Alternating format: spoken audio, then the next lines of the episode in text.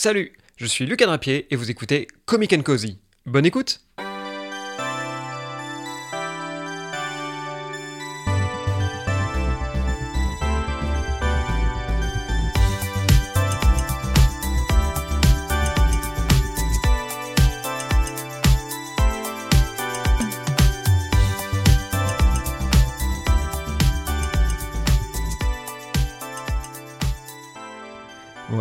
Bah franchement c'est pas mal.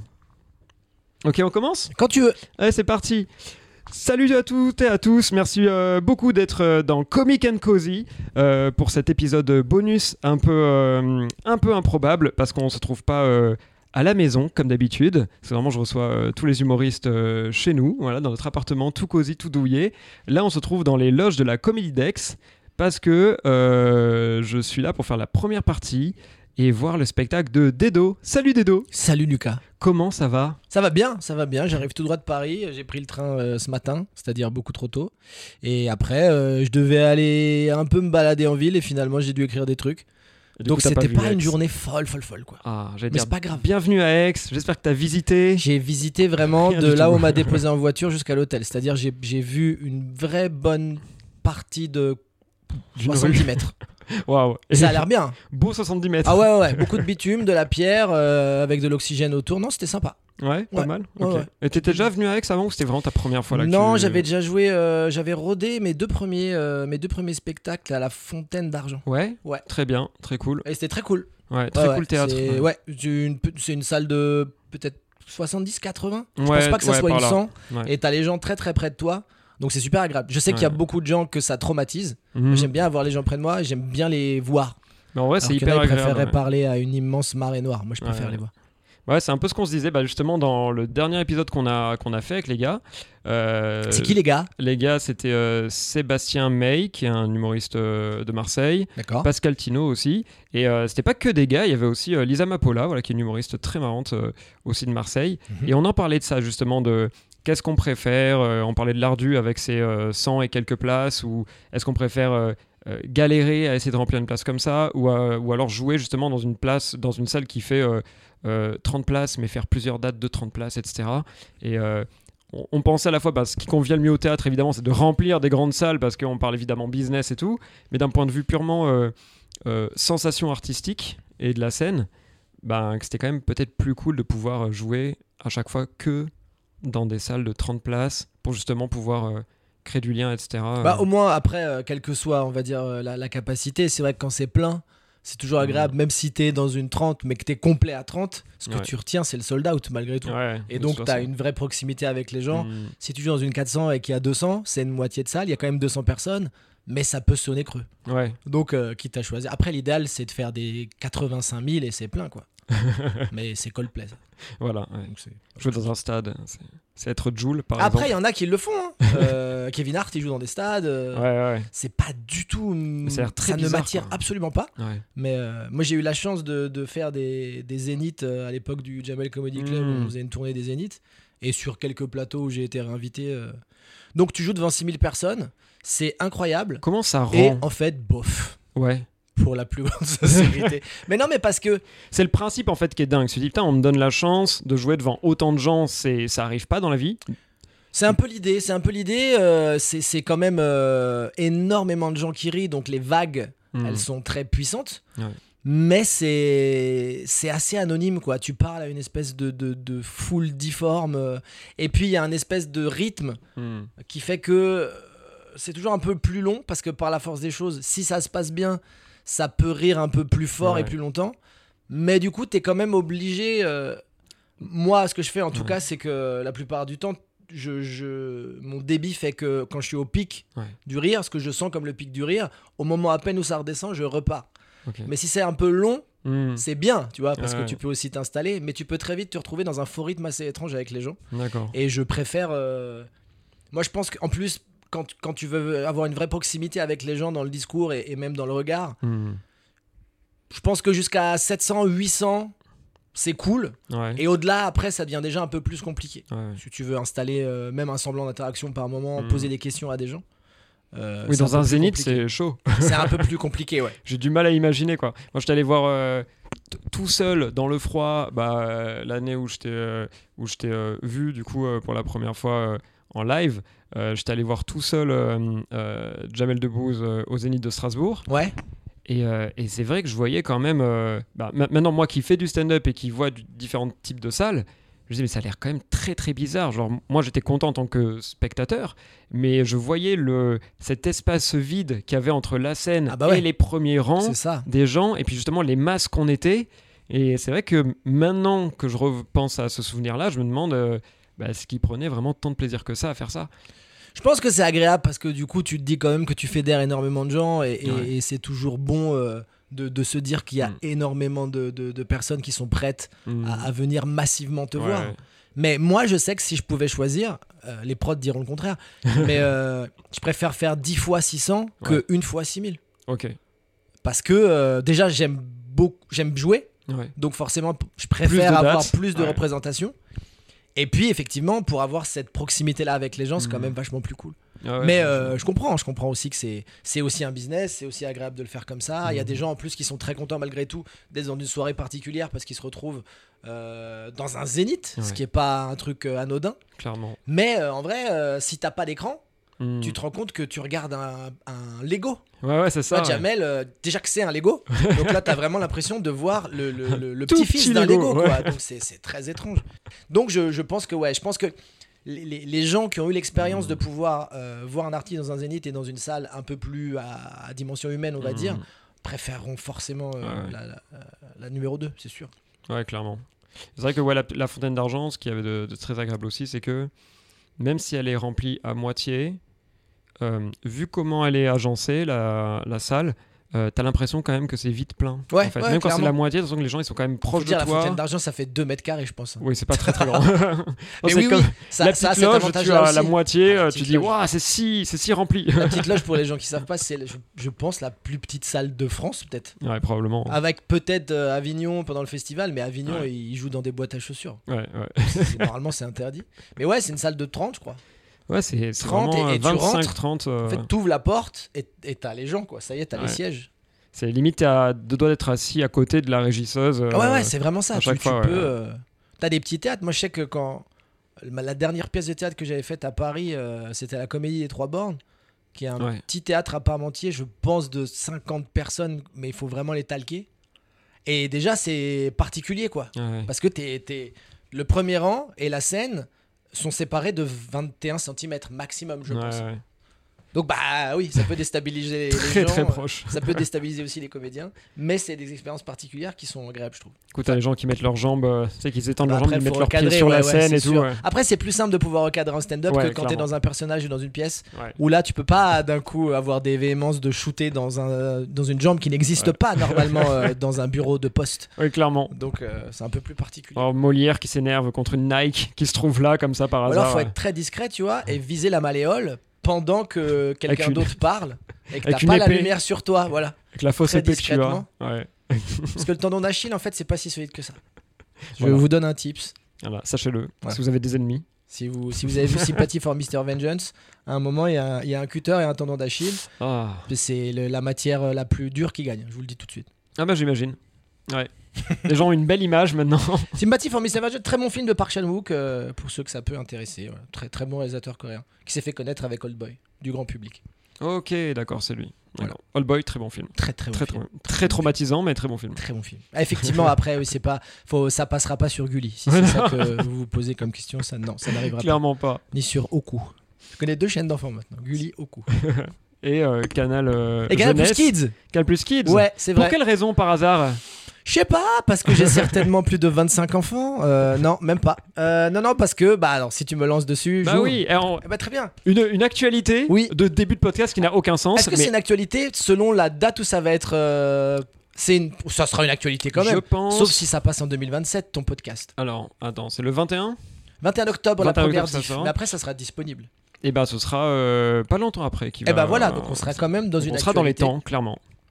Euh, pour ceux qui ne savent certainement pas, qui me connaissent pas, euh, on a créé avec Yacine Bellous un, un autre, euh, un autre frère, je vais dire frère parce que c'est plus pote à ce niveau-là, frères euh, comédiens et stand-uppers, on a créé un programme qui s'appelle L'histoire racontée par des chaussettes qui existe depuis 2007 et en gros c'est euh, dans un petit théâtre de marionnettes avec des chaussettes qui sont les personnages on revisite soit des, des, des hauts faits historiques ou des dates marquantes de l'histoire sous le prisme de l'absurde quoi. C'est un peu euh, Monty Pythonesque. Toute proportion gardée puisque les Monty Python sont des génies et on ne se compare pas à ça.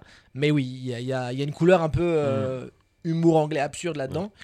Donc on, on- on a ce programme depuis euh, bah, 16 ans maintenant et on s'est retrouvé justement à, à beaucoup euh, avoir beaucoup de gens qui, qui nous font des retours positifs. C'était sur YouTube, ça a été sur Golden Moustache à un moment, un Mhm. portail d'humour euh, dans lequel on a participé.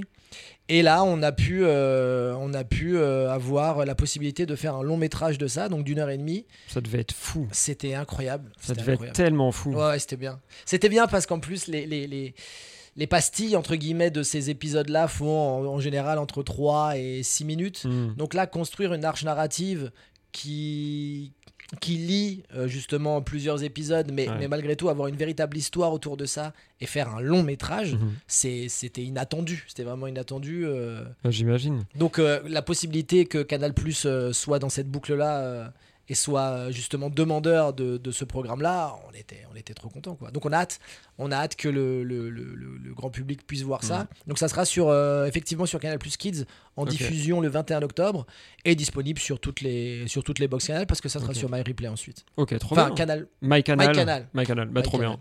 Cool. Ouais, ouais, ouais. J'ai réussi à f- gratter des codes. euh, Je pourrais Mais euh, vas-y, fonce. joyeusement regarder ça. trop bien. Ouais, nous, on sera pas en train de dire abonnez-vous. C'est abonnez-vous si vous pouvez. Si vous pouvez pas, eh, les codes, euh, les codes quoi. Il y a des codes apparemment. En vrai, du coup, j'ai une vraie question par rapport à ça, parce que j'avais vu des extraits de making of parce qu'il y en avait sur YouTube quand vous faisiez les chaussettes, et à chaque fois vous aviez le dos éclaté.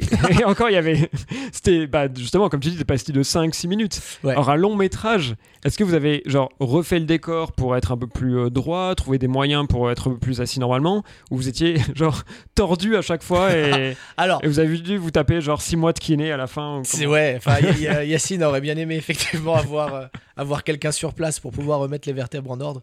Euh, oui, effectivement, le, le le programme fait que quand on le faisait avant.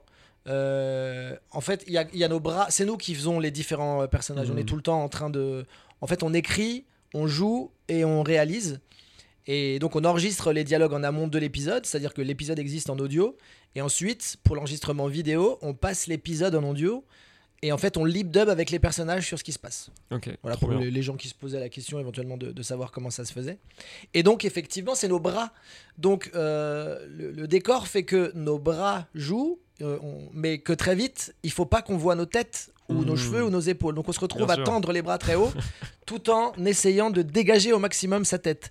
Ce qui est très fortement conseillé par l'ONU. hein. Ne le faites Ouais. surtout pas, c'est très dangereux. C'est les mais euh, Plus mauvaise position de yoga. oui, oui, oui. Ah oui, oui. Ah bah là, c'est euh, chien 8.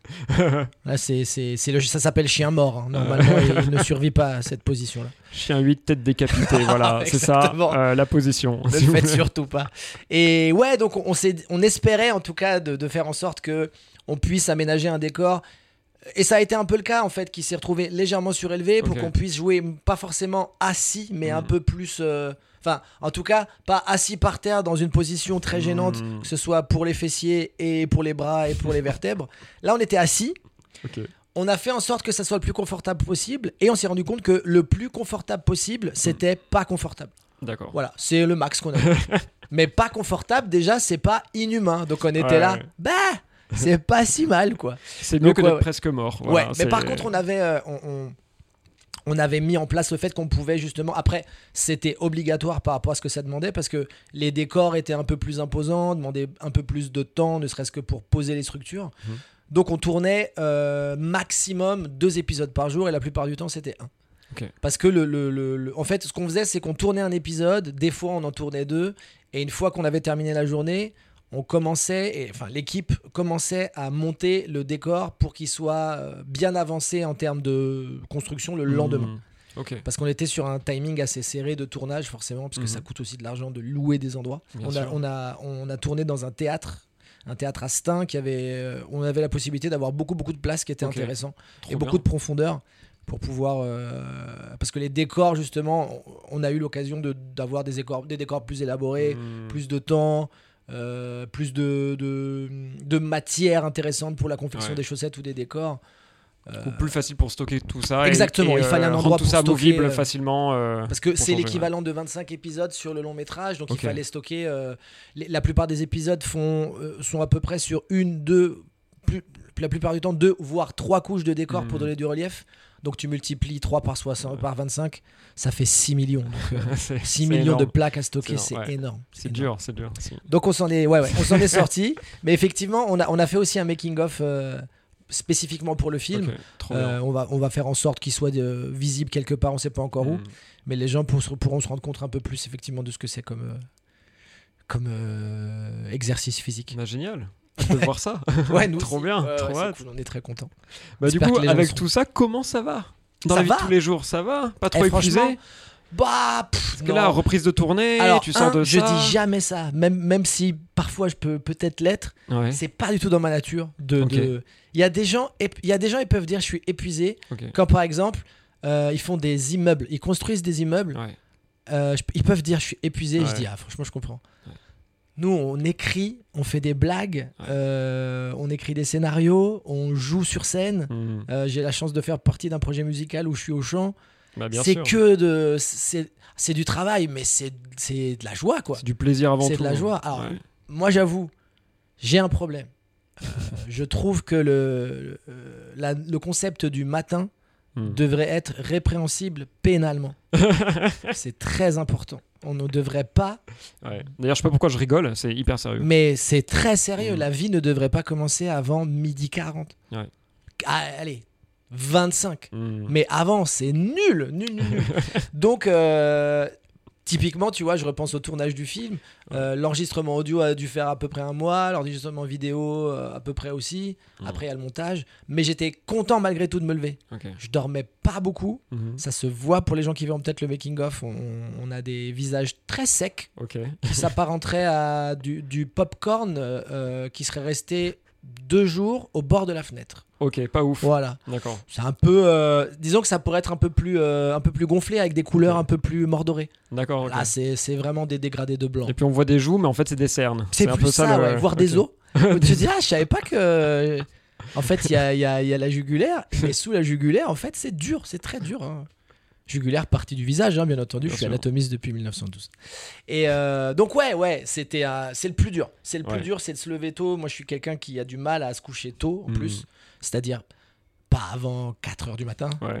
oui, forcément. ouais. Quand t'as un tournage à euh, 10 max, tu, te lèves, tu te lèves à 8, tu pars à Mhm. 9, c'est une vie particulière. Mais encore une fois, il y a des gens, c'est leur quotidien, toute leur vie, et à côté de ça, en plus, ils, ils soulèvent des, des, des- des briques. Ouais.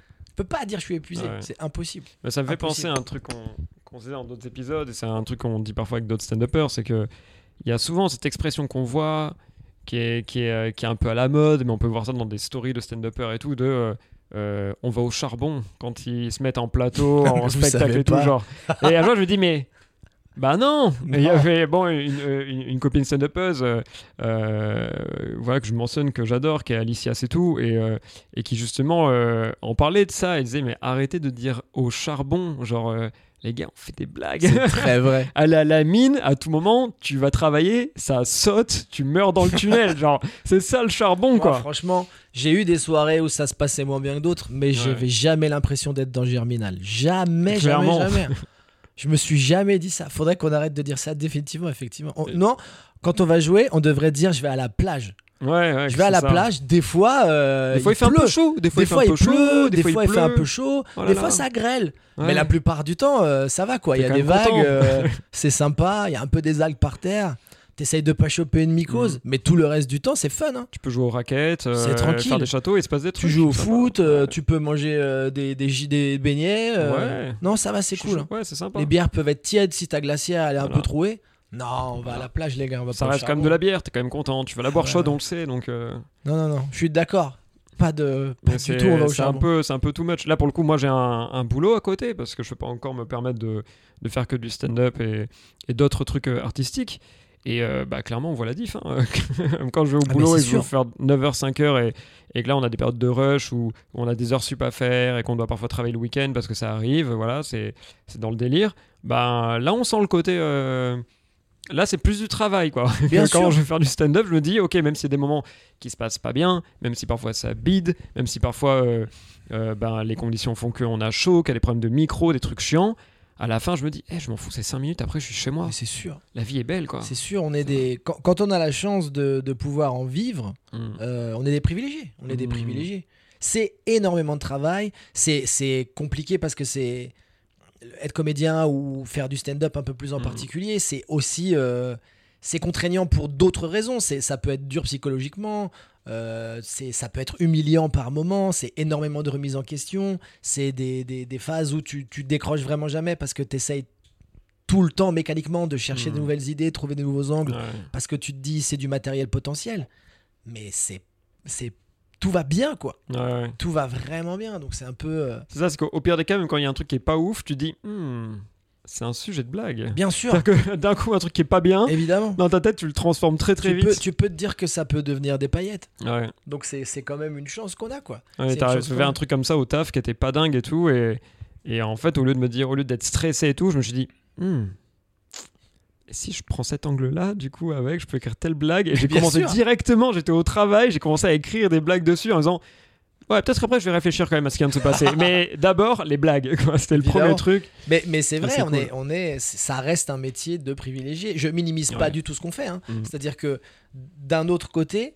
effectivement, euh, la chance qui fait que parfois on se prend des, des coups, euh, c'est un Mhm. peu dur, mais qu'encore une fois on est des privilégiés, c'est qu'effectivement c'est un, métier que tout le monde n'est pas capable de faire. Ouais. Parce que ça demande, euh, ça demande une, une rigueur de, d'écriture, de, de, de, de, force mentale Hmm. que tout le monde n'a pas forcément. On en parlait tout à l'heure, Ouais. tu vois, avant de démarrer.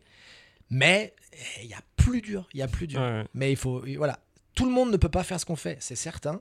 Mais on a de la chance, faut pas Hmm. l'oublier. C'est clair.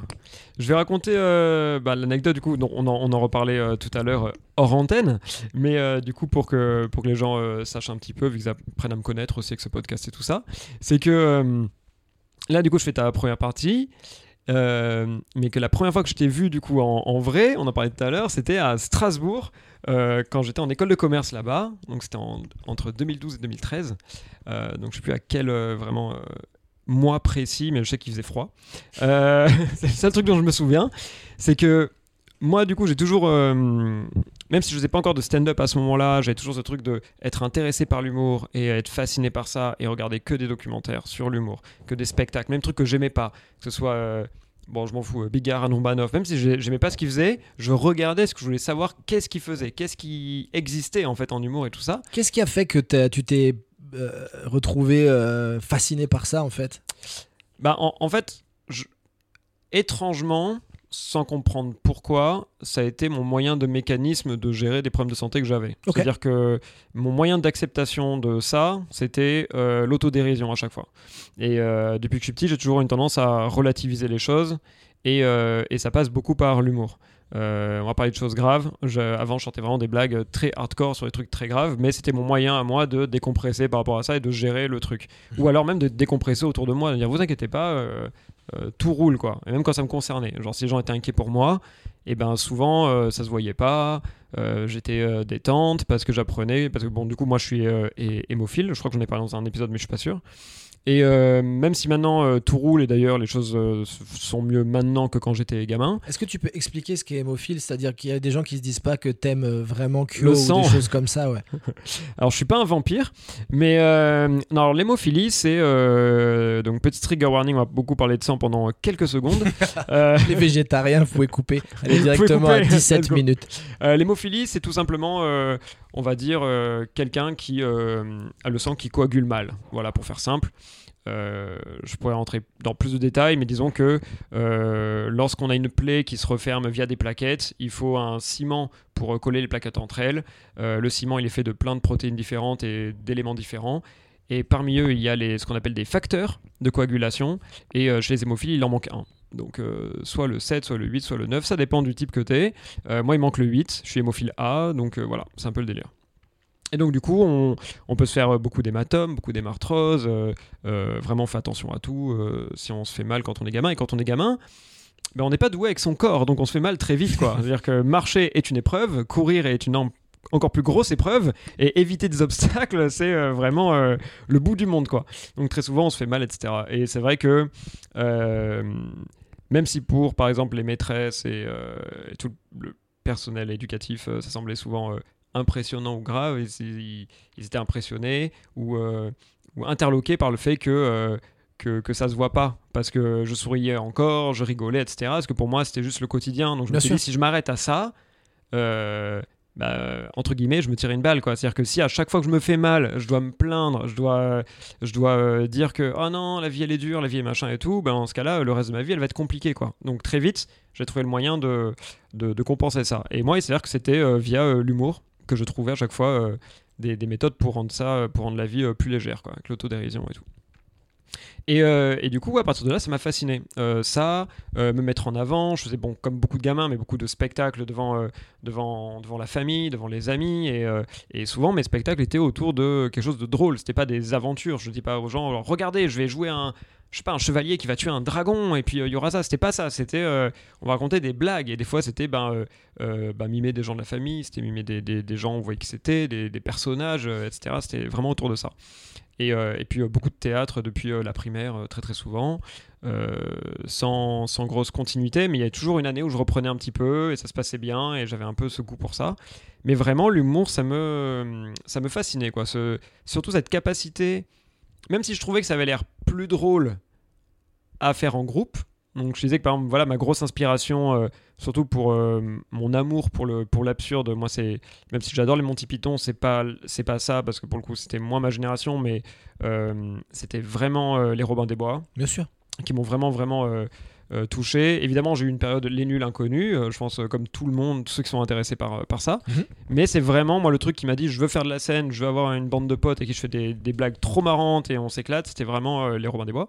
Et, et Et à Robin des Bois, c'était déjà beaucoup inspiré des Monty Python, ne serait-ce que oui, là. en plus. Le premier nom de leur troupe, c'était The Green Royal Imperial Rabbit Company. C'est vraiment un très long titre. quoi. Exactement, mais c'était déjà pour montrer que c'était n'importe quoi. quoi. Et c'est vrai que euh, les, les, si, si, les, les, les Robins des Bois ont été très très marrants très rapidement, Mhm. des comédies, euh, ensuite sur Canal+, donc effectivement par la l'épée, mais ils étaient Mhm. aussi à faire un sketch tous les soirs dans l'équivalent de Nulle part ailleurs. Ouais, il y a ce truc sur comédie aussi. Ouais, euh, au tout début, ils sont, ouais. ils sont arrivés sur comédie. Enfin non, au tout début, ils se sont fait euh, repérer par Dominique Farrugia Oui. sur une pièce euh, qui jouait justement avec la troupe mhm. et euh, qui s'appelait euh, d'à peu près Robin des Bois, un truc comme Ouais. ça. Et en fait, Farrugia les a vus, a voulu les produire et après, il les appelait tout le temps les Robins des Bois, les Robins des Bois. Et c'est devenu les Robins des Bois. Et, euh, et merci à lui de les avoir découverts. Bien parce sûr. que pour le coup, euh, incroyable. Et c'est vrai que moi, j'avais un de mes grands-parents euh, qui avait Canal Satellite. Et du coup, je pouvais voir Comédie chez lui. Et quand j'ai vu, je campais cette chaîne-là tout C'était le temps. C'est-à-dire hein. que les dessins animés, Cartoon Network, Comédie. Voilà, c'était mon programme de, de gamin. Et, euh, et c'était c'était trop bien. Et je voyais ces gars-là faire n'importe quoi sur scène avec un public qui rigolait. C'était en live en plus à ce moment-là. Ouais. Et c'était fou. Et, et à chaque fois, ils venaient vraiment euh, s'enfiler. quoi. C'était bon, bah, on va faire ça. On verra ce que ça donne. Alors, il y avait des choses, des fois, que je trouvais pas forcément drôles et qui me dégoûtaient parce que des fois, ils se crachaient des- du yaourt, des trucs dessus, machin. Ah, il y avait aussi effectivement du, euh, du, du visuel. Ouais, un peu. Mais ils tentaient des trucs. Et puis, euh, vraiment, la cape et l'épée, j'avais acheté les DVD après. Et vraiment, je, je, je, je campais ces DVD-là. C'était vraiment fou. J'allais voir les enregistrements de la Cape et l'épée Oh, au la pavillon. Gabriel à l'époque. Trop bien. Et c'était trop bien parce qu'effectivement, j'aimais beaucoup. Et j'avais euh, j'avais fait, je sais plus, j'avais avoir 17 ans, 17-18 ans. Et j'a- j'avais enregistré sur une VHS à l'époque plein de petits sketchs les uns à la suite des Ouais. autres. Et j'avais filé, euh, je me souviens, une VHS à Pascal Vincent, donc un des membres de la troupe, le Ouais. Suisse. Et il l'avait vu à, mon grand, euh, à ma grande surprise. Et on avait parlé un peu après. Et puis après, c'est marrant parce qu'on s'est revus après, on est devenus un peu potes. Ah, trop bien. Ouais, ouais. Et très gentil. Mais tous tous les gens de la troupe étaient super. Pascal Vincent, Mhm. euh, Maurice Barthélémy, Ouais. qui a une actualité en ce moment. Euh, Jean-Paul Rouve est un peu plus connu avec Marina Foïs parce qu'ils ont euh, Beaucoup de explosé films. aux yeux du grand public Mhm. avec le cinéma. Mais Pef, euh, Et puis Pef, quoi. Pef Ouais. réalise beaucoup de trucs. Mhm. euh, et, euh, et, et- et du coup, Et Larnicole. Larnicole, qui était aussi suisse. Ouais. Les Suisses ont été un peu moins mis en avant. Enfin, mis en avant, non. Ils ont, ils ont été un peu moins connus du Mhm. grand public. Mais c'est vrai que pour le coup, les trucs qu'on retient le plus d'eux, d'elle, c'est vraiment. euh, Vous connaissez ma femme dans R et vraiment belle, le hein. ta gueule pour dire il fait Eh tout ouais, noir ouais. quoi. Re, vraiment ce un- qu'on a- incroyable film. Et seul film de toute la troupe des Robins Bois, Ouais, qui était génial, qui s'est fait descendre à l'époque, mais Mhm. parce qu'il était peut-être un peu trop en avance. ouais, en avance sur son temps. Ouais. En même temps, le duo Robin des Bois Chabat, euh, ça peut que être merveilleux. Hein. Incroyable, incroyable. On peut pas faire mieux. ah ouais. Mais du coup, non, voilà, j'ai euh, développé cette passion-là pour l'humour, je voulais en voir. Et, et- et quand le Jamel Comedy Club est arrivé, je voyais déjà ce qui m'intéressait, par exemple, avec, euh, avec Gad Elmaleh, mon spectacle de chevet, c'était euh, La vie normale. Et, euh, et, et- et même si j'adorais les sketchs et je connaissais les répliques par cœur, que ce soit euh, euh, le grand-père, chouchou, etc., le gars qui arrête de fumer, vraiment tout, je, retenais tout par cœur. Enfin, justement, pas qui arrête de fumer, mais qui allait commencer la cigarette plutôt. Les trucs qui me fascinaient, c'était les moments intersketch où il s'adressait au public.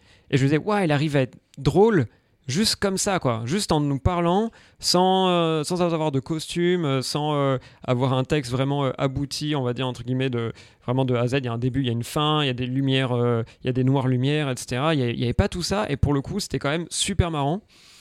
Et puis, Jamel Comedy Club est arrivé. Avec du coup, euh, toi, Yacine, Blanche, euh, Amel, etc. Vous étiez vraiment les premiers, quoi. Ouais. Euh, la première saison. Euh, D'ailleurs, vous en avez fait plusieurs, non Au début de saison où c'était le- à peu près le même casting et, et après ça commençait à changer? Bah en fait, au, au tout départ, euh, le- le- le- la troupe du Jamel Comedy Club était vraiment constituée pour être une troupe. Ouais. Donc euh, c'était pas euh, appelé à devenir une émission récurrente avec euh, tous les ans un Mhm. différent line-up. En fait, il y, avait une idée de vouloir faire un spectacle et ensuite de, de vouloir faire des passages sur Canal. La première saison a très bien marché. On a eu la chance de, de très vite faire des belles tournées, de jouer un mois au Casino de Paris. Euh, et du coup, bah, Canal a reproposé une, une- proposé une saison 2. Donc, on a Mhm. fait une saison 2 avec la même troupe. Euh, on a fait une saison 3 où on a proposé des choses un peu plus différentes qui s'orientaient euh, un peu plus du côté de la musique. euh, Il y avait plus de chansons. On voulait faire des choses un peu, un peu différentes de ce qu'on avait fait sur les C'est à ce moment-là la chanson du, du geek Ouais, de c'est la Yacine, saison etc. 3, c'est saison ouais. 3, ouais. Saison 3. Et ensuite, on a fait une série sur Canal qui s'appelle Inside Jamel Comedy Oui, Club. bien sûr. Euh, un faux docu autour de la troupe qui, a, qui, qui- qui est devenu un peu culte euh, Mhm. longtemps après aussi. Mais là, maintenant, elle est. euh, D'ailleurs, ça, ça a popé là que maintenant elle est euh, Ouais. dispo sur YouTube Ils l'ont pour de vrai. mise, euh, j'ai ouais. vu ça, on m'a prévenu, ils l'ont mise à disposition sur la chaîne YouTube Mhm. de, de Jamel Comedy Club. Bah, allez voir hein, parce que vrai, c'était vraiment excellent. Ouais, J'en cool. profiter pour retourner voir. Ça fait longtemps que je l'ai pas vu. C'est cool, c'est ce qu'on appelle un mockumentary, ce qu'avait fait à l'époque déjà The Office euh, version Ricky Gervais. Ouais. Donc c'est ouais, on- c'est filmé sur le moment comme si c'était euh, quelque chose de live d'enregistré, Mhm. alors que tout était fictionné bien sûr. Je le dis parce qu'il y a un épisode où je me retrouve, euh, ils, me fait- ils me font une mise à l'air pour chahuter et j'ai un tatouage de croix gammée sur le pectoral. C'est-à-dire qu'American Historics, à côté, la croix est presque petite. Donc j'étais là. Il faut pas que les gens y croient ça, hein, sinon euh, je vais me faire planter bêtement.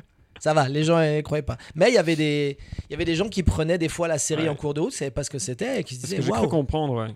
En a Donc qui, euh, nous on euh, était là, bah, moi ça me rassure pas en termes de faire des bulles de sang avec mon poumon, mais on va voir ce qui se passe.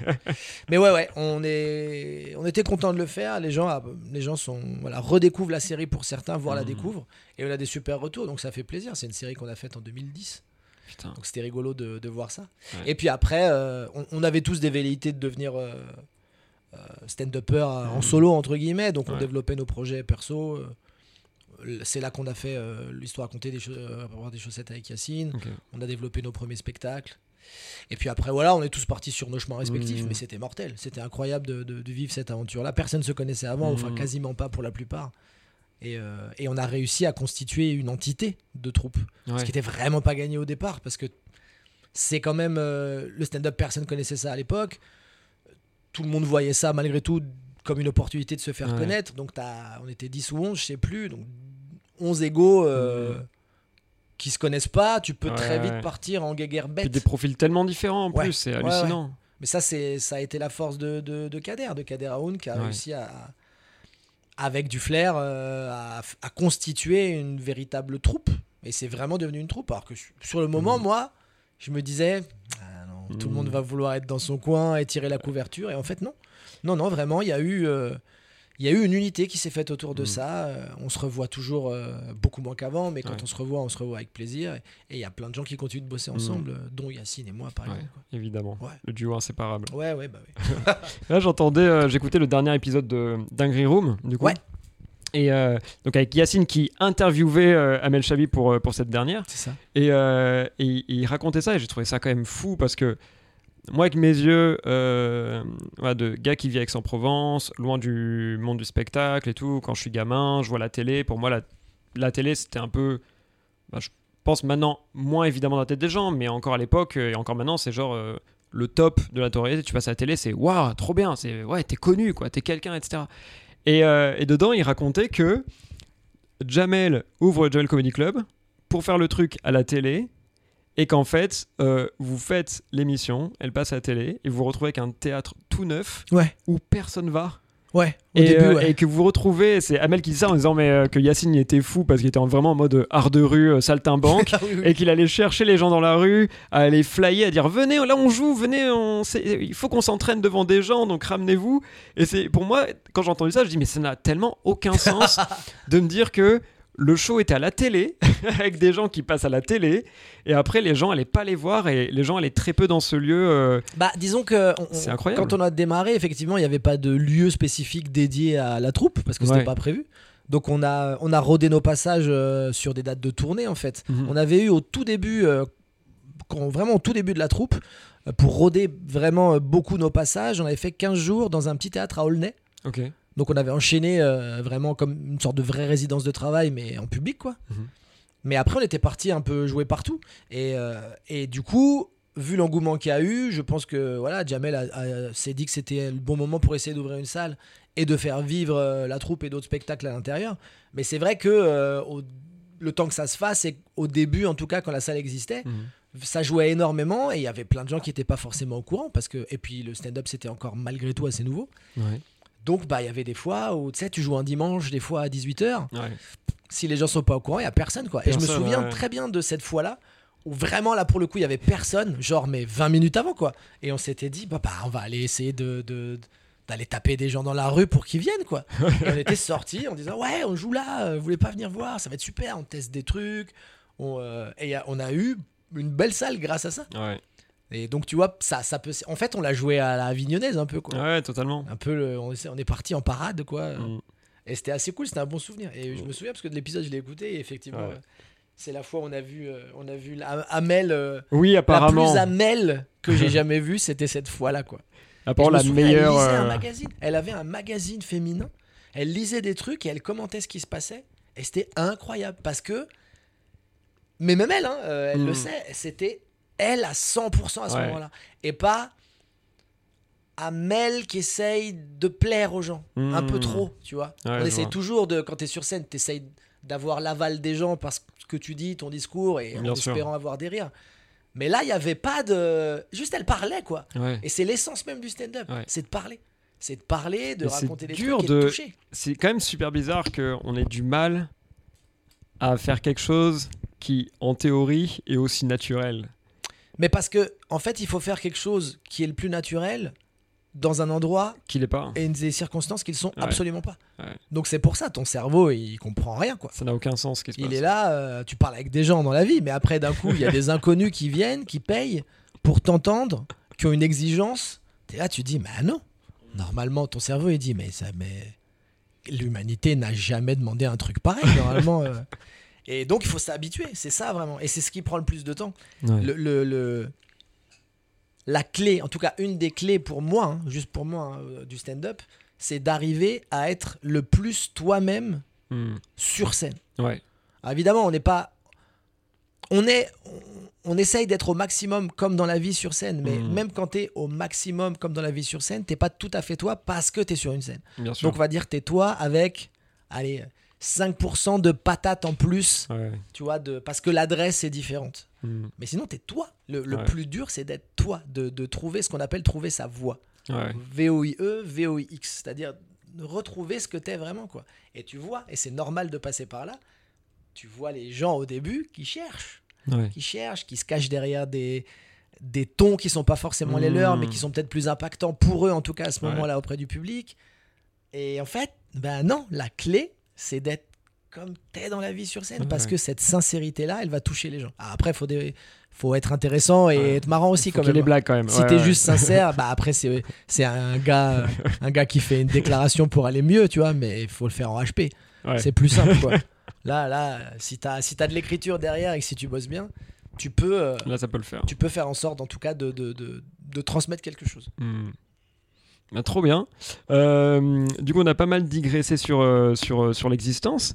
Et, et du coup, j'allais te poser une question qui concerne toujours le stand-up, mais qui va être un peu plus côté vision du stand-up. C'est comment ça va avec le stand-up? Qu'est-ce que j'entends par là? C'est comment tu te sens par rapport à cet art-là? De manière soit très générale, genre est-ce que tu as vu des trucs que tu trouves très cool, que ce soit euh, dans des pays étrangers ou alors euh, comment est le stand-up euh, en France en ce moment? Est-ce que tu vois des trucs que tu trouves chouettes, qui changent, que tu aimes bien, qui t'ont marqué? Ou alors comment tu es comment ça le stand-up avec toi-même? C'est-à-dire, est-ce que tu es content de ce que tu fais en ce moment? Est-ce que tu t'en veux? Là, j'ai eu des discussions dans d'autres podcasts qui pouvaient d'ailleurs me convenir aussi à moi. C'est se dire, putain, voilà, là en ce moment, stand-up, je suis énervé contre moi parce que je trouve que j'écris pas assez. Alors que j'ai des idées et je prends pas le temps de me poser et de les travailler et je passe mon temps à faire des trucs euh, censés être du sûr et tout. Ouais. euh, machin. Donc euh, voilà, de manière générale, comment toi tu te sens avec le stand-up en ce moment? Eh ben on peut aborder les, les deux aspects dont tu parles. Déjà, euh, je trouve que pour ce qui est du stand-up en France, en tout cas, c'est Mhm. super ce qui se passe parce que euh, il y a de plus en plus de propositions différentes, il y a de plus en plus de, de mecs et de filles qui en font, et que du coup, ça ne peut que euh, faire en sorte d'élever le niveau général. Hmm. Et c'est le plus important, c'est de faire en sorte que plus il y aura de gens qui sont doués dans la discipline, plus le, le public potentiel va, va commencer à se dire petit à petit que c'est bien le stand-up. Parce que Ouais. on pense que c'est intégré euh, de la part du public, c'est faux. Il y a plein de gens qui savent pas ce qu'est le stand-up. Euh, il y a plein de gens qui savent, qui pensent savoir ce que c'est, mais qui ont une vision très, très négative de ça parce qu'ils sont sur des a priori de stand-up qu'ils ont pu voir, alors Bien que la proposition est beaucoup plus riche et variée. Ouais. Euh, donc non, c'est pas encore installé. Et le but, c'est ça pour moi, c'est de me dire qu'il y a un public de plus en plus nombreux qui va être amateur de stand-up Hmm. et qui va vouloir voir du stand-up de qualité. Et si le niveau est de plus en plus haut, un, toi, ça te tire vers le haut en tant qu'artiste aussi, parce que tu es obligé de te mettre au diapason, Ouais. Parce que t'as pas envie d'être euh, vaillant euh, par rapport aux autres, c'est pas ouf. Bah C'est ce que disait Shirley, je me souviens, euh, quand, quand bah, justement, c'était avant qu'elle ouvre le Barbès et dans les podcasts, elle en parlait de ça. C'était le côté. euh, euh, Il y a eu toute une période où euh, certaines personnes, dont elle par exemple, Mhm. qui, est, euh, qui est arrivée après vous finalement, Un peu après, ouais. un peu après, mais qui du coup euh, sont arrivés. Baptiste Le Caplin, elle, etc. C'est un, on va dire un peu même génération. De, Ouais. On commence à, à- à être connus. Euh, ça a mis un certain niveau qu'après une sorte de creux de vague où il n'y avait plus tant de stand-uppers que ça, etc. Plus tant de gens qui, euh, qui venaient en tout cas, euh, voilà, qui, qui, qui se faisaient connaître en tout cas avec cet art-là. Il y avait moins de, moins de gens. Et en fait, elle disait, en voyant tous les nouveaux arriver et que justement les nouveaux comedy clubs, etc., qui ouvrent, elle s'est dit oh putain ils sont si forts genre euh, vraiment on n'a rien foutu pendant ces années faut vraiment qu'on se remette à bosser quoi tu vois c'est ce qu'elle disait et, euh, et en effet c'est ça qui se passe c'est que il y a, des bah, gars euh, souvent euh, je, je crois, que je, je sais plus qui parlait de Louis Dubourg comme ça mais avec le côté euh, il y a ce mec là qui débarque mais qui arrive avec tout le background de j'ai étudié le stand-up Bien sûr. ce que vous, vous aviez pas forcément en fait, parce Mhm. qu'il y avait personne à part vous en France, vraiment. Après, bon, tu mentionnes euh, euh, beaucoup de, de- de vieux artistes français qui au final faisaient du stand-up, même si souvent on dit que c'est pas ça en France, Alors que c'en est. alors que c'en est. Mais, euh, mais ça, c'était au final vos références. Et sinon, c'était américain Ouais. et vous, pouvez- vous pouviez pas voir autant de choses que nous on peut voir. Non, c'est sûr. Moi, maintenant, tu as, quelqu'un. nous, on a un gars là, on l'a vu il y a pas longtemps en open mic. Il a 17 ans, il s'appelle Akram. Tiens, voilà, petit, euh, petit big up. Euh, il débute, il a 17 ans. Et, euh, et je trouve que. Bon, allez, on s'en fout, tout n'est pas parfait dans ce qu'il fait, mais je trouve quand même que c'est impressionnant, pas mal de blagues qu'il fait quand même. Et je trouve qu'il a un potentiel de ouf. Et ce que je me suis dit, c'est. Oh l'enfoiré, il a seulement 17 ans, Mhm. déjà. Bien sûr. Et en plus ça, je dis, putain, la chance qu'il a, c'est que s'il veut, il met n'importe quelle plateforme et il a une quantité de spectacles et de gens dont il peut s'inspirer, étudier le travail euh, pour améliorer ce qu'il fait. C'est euh, c'est trop bien. Vous aviez pas tout ça. Non. Et du coup, c'est vrai qu'il y a eu un côté creux. Maintenant, il y a plein de gens qui sont arrivés avec le côté. Nous, en plus de ça, on a la connaissance qu'on a accumulée. On Après- sait ce que vous, vous avez fait. et euh, voilà avec le, le niveau avec lequel on arrive quoi. Mais c'est vrai que cette force-là, elle est intéressante parce que du coup, ça crée euh, ce que j'appelle des comédies nerds, mais d'une manière tout à Ouais. fait bienveillante. C'est des, des gens qui sont fanatiques de comédie, Ouais. qui ont dévoré euh, des tonnes et des tonnes de spectacles, mais pas que de spectacles, de d'artistes, euh, de stand-uppers qui vont discuter. euh, de ce qu'est le stand-up pour eux, de, de- Ouais. donc c'est des choses qui vont t'enrichir, qui vont, qui vont potentiellement te faire comprendre des choses sur la discipline Mhm. et qui peuvent, qui, qui ne peuvent que t'aider et en tout cas faire en sorte que tu t'améliores. Donc ça, c'est déjà génial. Après, il n'y a aucun secret. Le- la seule façon de, de progresser, c'est de jouer. Ça, Ouais, ouais. tu, peux, euh, tu peux intellectualiser autant que tu veux le stand-up. Au bout d'un moment, tant que tu n'es pas monté sur scène, Tu sais pas. tu peux, tu peux tout savoir sur le stand-up. Tu te rends compte que tu ne sais rien. Ouais. Et, euh, et ça, c'est vraiment la chose qu'il faut retenir. Ouais, Euh, donc c'est évidemment super de pouvoir euh, s'enrichir Mhm. et, et- et avoir du coup des, des références inspirantes Mhm. en matant des spectacles. Mais il faut jouer, il faut jouer, il faut jouer, il faut jouer. Donc, par contre, cette chance qu'ils ont, c'est qu'effectivement, si tu démarres tôt, Mhm. maintenant, moi je trouve que la chance incroyable que les, les- les nouvelles générations ont maintenant, c'est de pouvoir jouer quasiment n'importe quand, n'importe Ouais. où. En tout cas à Paris. Euh. Il y a des comédie clubs partout, en tout cas il y a des plateaux qui s'organisent euh, Mm. un peu partout, et vraiment tu peux jouer mm, parfois 3 à 4 fois par soir, tous les soirs si tu te démerdes bien. Un, euh, c'est génial parce qu'il y a des gens qui peuvent euh, en vivre de cette Mm. manière-là avant d'avoir un spectacle s'ils en ont envie, mais en tout Ouais. cas vivre des plateaux et pouvoir euh, bah, payer leur loyer Mm. avec des blagues, ce qui est fabuleux. Là, l'américaine, quoi, ce qu'ils faisaient déjà aux États-Unis, des sûr, gens qui enregistrent juste des exactement. plateaux, pas de spectacle. Ce circuit-là maintenant Ouais. existe en France, en tout cas pour l'instant à Paris, mais ça se développe de plus en Ouais, plus pas ailleurs. mal. Et puis surtout, plus tu joues, plus tu progresses par la force Mm. des choses, plus tu as tendance à t'améliorer, plus tu, tu franchis des caps psychologiques rapidement parce que du coup, tu enchaînes les scènes. Ouais. Parce que le plus dur, c'est ça aussi, c'est de, de faire en sorte de rendre normal ce qu'on disait, un truc anormal. Donc ton, ton corps et ta tête ont besoin de, de comprendre que c'est pas grave. Mhm. Euh, alors que toi, au début, tu es là, mais si, c'est super Ouais, grave, ouais, je me mets en danger là, c'est super humiliant potentiellement. Et il faut dire à ta tête et ton corps, non, c'est pas grave, c'est le travail.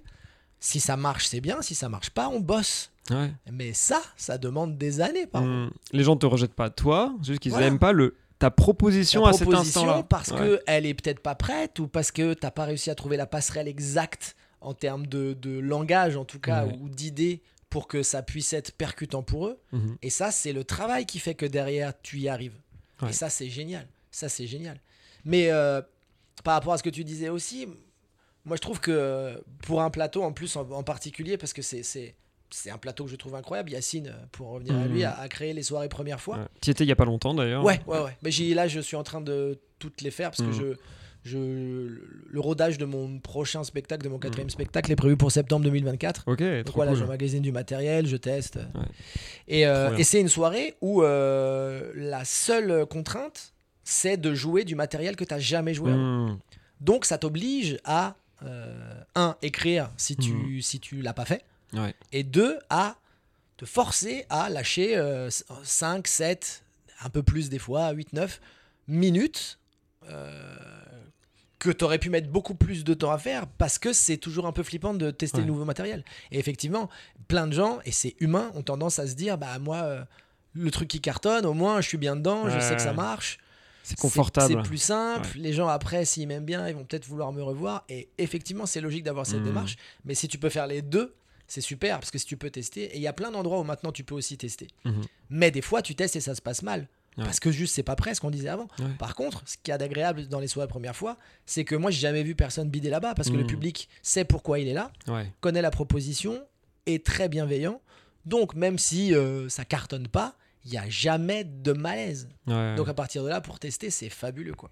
Trop Donc je conseille aux gens s'ils ont l'occasion de faire cette soirée euh, parce que voilà euh, en tant que spectateur en tout Mm. cas vous allez assister à des choses que vous ne verrez pas ailleurs parce que c'est Ouais. peut-être des blagues que- qui vont partir à la poubelle Ouais. mais en tout cas vous sentirez cette adrénaline particulière parce que même si tu es à l'aise au bout d'un moment parce que tu fais ça depuis Mm. longtemps quand c'est du neuf ton corps il a toujours tendance à Ouais. te dire et surtout ta tête à te dire bon j'espère moi pour moi c'est marrant après pour Ouais. eux on va voir Mais il y a un truc aussi de quand tu fais du neuf, tu t'auto-vends, quoi.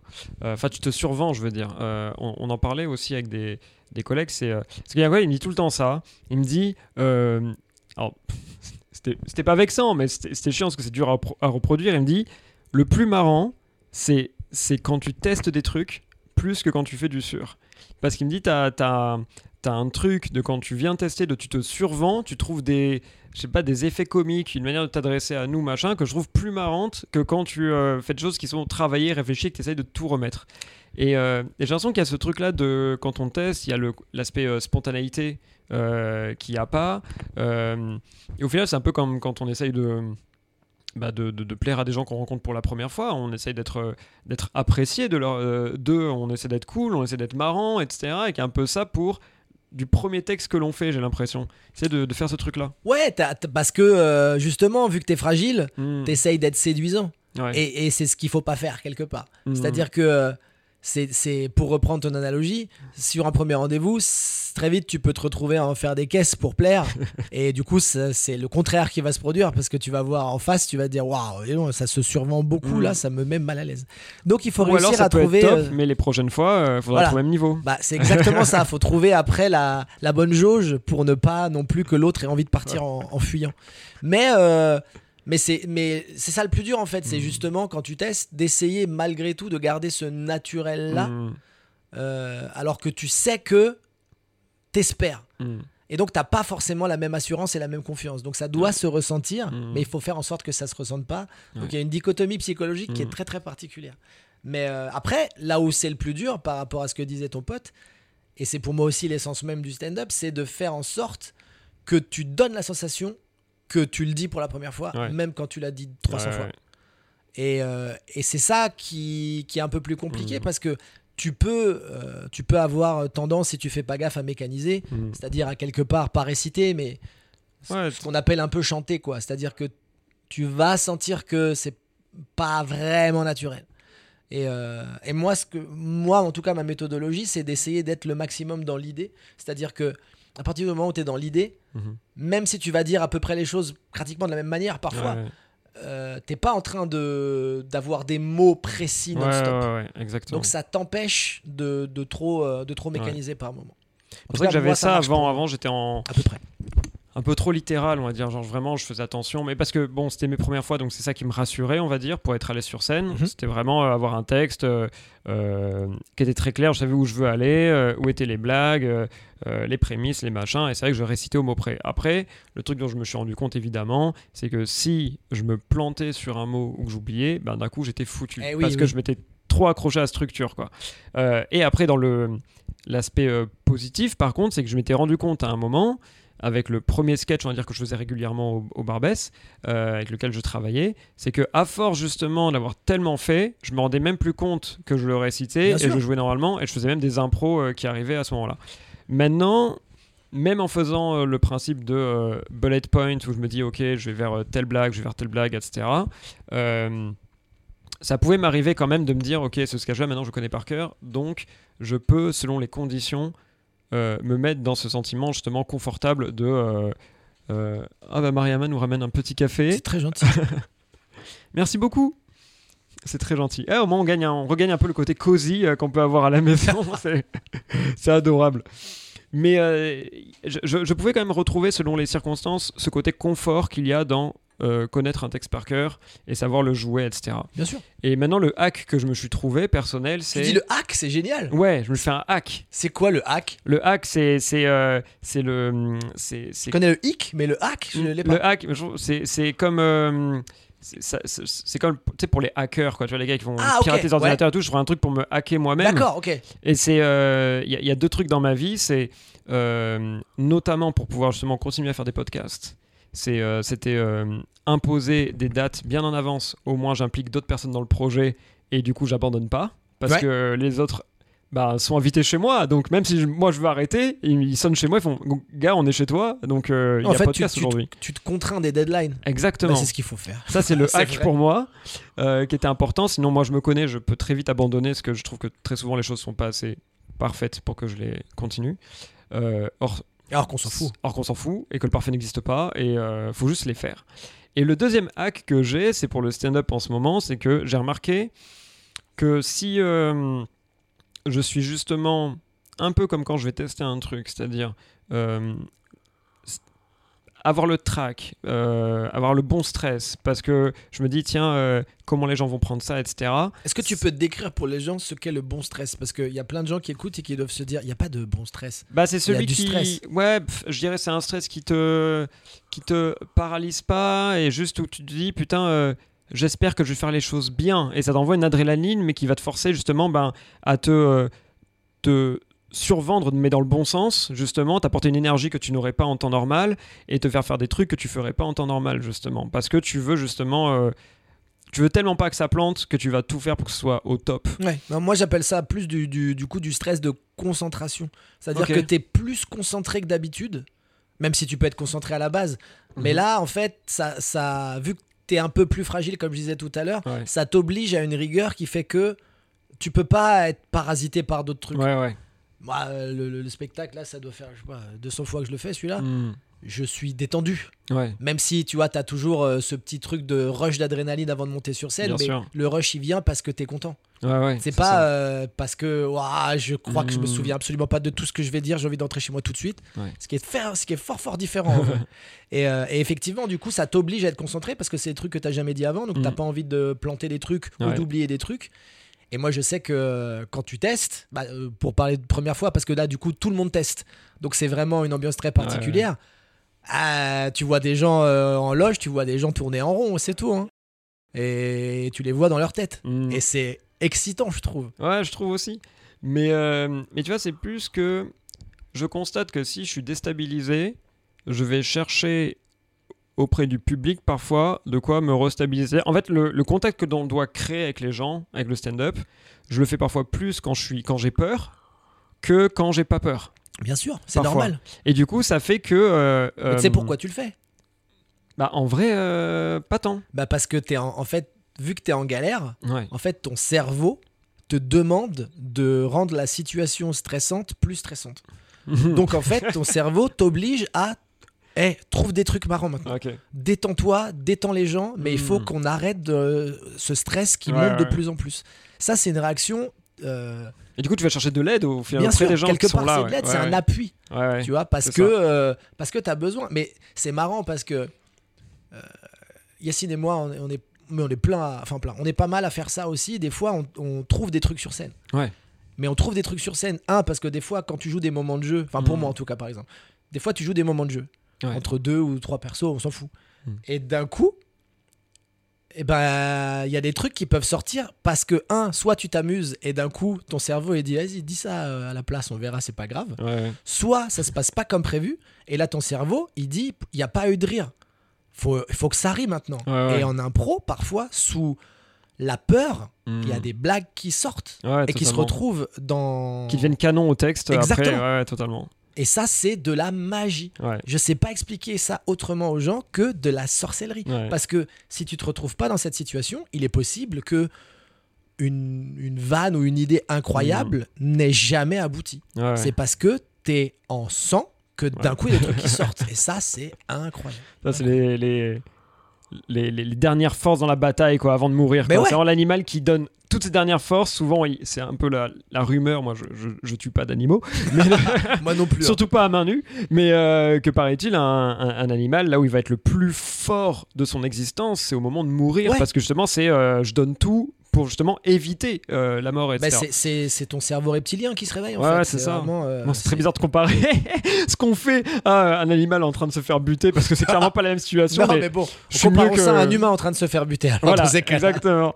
C'est plus sympa. Mais c'est vrai que du coup, le, le hack, c'est ça. C'est je me, je me laisse déstabiliser. Des fois, je me dis, ok, j'ai ça en tête comme texte. Et des fois, je me dis, tu sais quoi, aujourd'hui, tu sais pas ce que tu vas faire. Genre, jusqu'au dernier moment, tu sais pas ce que tu fais. Et, euh, et surtout, l'autre truc que j'ai découvert et qui m'aide beaucoup, ça, j'essaie, c'est ce que j'ai de travailler cette année, vraiment. C'est euh, vraiment partager aux gens les émotions que j'ai au moment où j'arrive.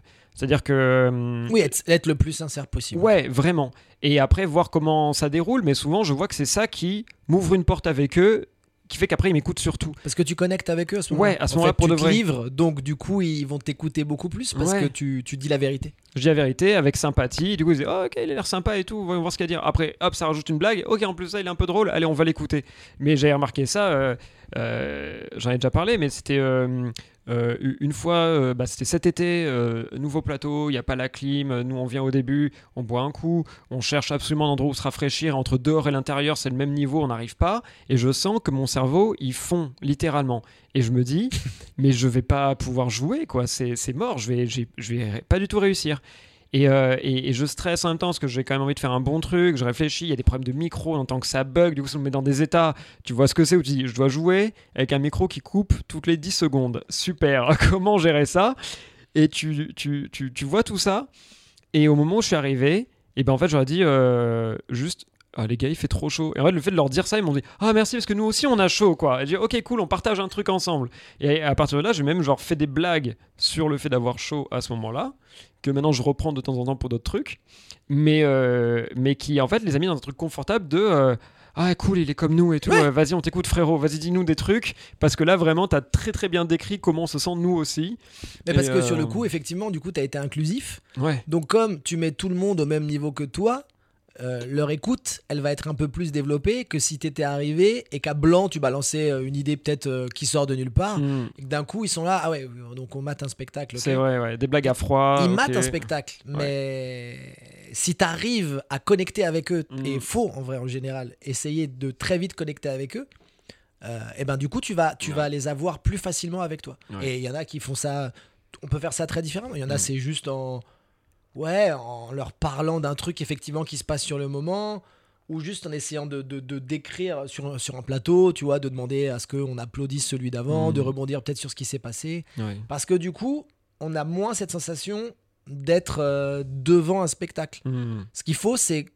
Enfin, je pense, hein, ce qu'il faut, c'est que les gens puissent se dire tiens, il y a quelqu'un qui nous parle, plus que Mm. tiens, je regarde euh, un spectacle de quelqu'un qui nous parle. Ouais. C'est très, ce serait très différent. Ouais, totalement. C'est fou. Et du coup, euh, l'écriture, donc là, tu, tu, tu disais que tu quand même euh, à écrire, et justement, t'es la première fois. Première fois où j'avais été convié, et malheureusement, bah j'ai eu le Covid. Ah merde, ouais, bah. ouais, c'était, c'était, je crois que c'est juste après avoir enchaîné, euh, du coup, euh, la première partie avec toi à l'espace Julien l'année dernière. Ouais. Après avoir fait euh, première partie de Charles Soignons aussi Mhm. au Garage Comedy Club. Euh, j'avais l'enchaînement avec première fois de Yacine, et pour moi, c'était un peu un honneur parce qu'on est beaucoup à avoir envie de faire ça en tant que débutant stand-upper. C'est, c'est quand même incroyable. Oui, parce que c'est pas, c'est, c'est pas un open mic. Voilà, c'est C'est-à-dire que la plupart du temps, on- Yacine fait en sorte de prendre des gens qui sont tous à peu près, ou en tout cas de ce qu'on a comme idée de confirmer, Mhm. et de temps en temps des gens qui, le sont un peu moins, mais c'est pas euh, dans un but élitiste, c'est juste que euh, si t'as pas les épaules, euh, tester sur 7 minutes, ça peut devenir une expérience traumatisante. Ça va être dur, ouais. Donc, Ouais, euh, clairement. Il du coup, il m'avait euh, gentiment euh, proposé ça. Et, euh, et puis bon, le Covid. Donc euh, vraiment. Mais là, là, t'en es pas à 9 mois de Covid, là ça va mieux. non, maintenant ça va mieux. Ah bon, mais bah. le problème, c'est que c'est le lundi soir, sa soirée. Et maintenant, j'ai un travail de moldu. Ah merde Donc euh, j'ai une bonne boîte très cool qui euh, m'encourage pour le stand-up. Ça c'est chouette. C'est cool, c'est pas, pas tout le monde qui ferait ce C'est pas de tout le truc. monde et on est en fait beaucoup d'artistes mine de rien dans cette boîte, beaucoup autour de la musique pour certains et qui d'ailleurs le revendiquent dans la boîte, ont envie de vivre de ce projet-là et évidemment arrêteront le boulot à un moment donné si, euh, si ça fonctionne.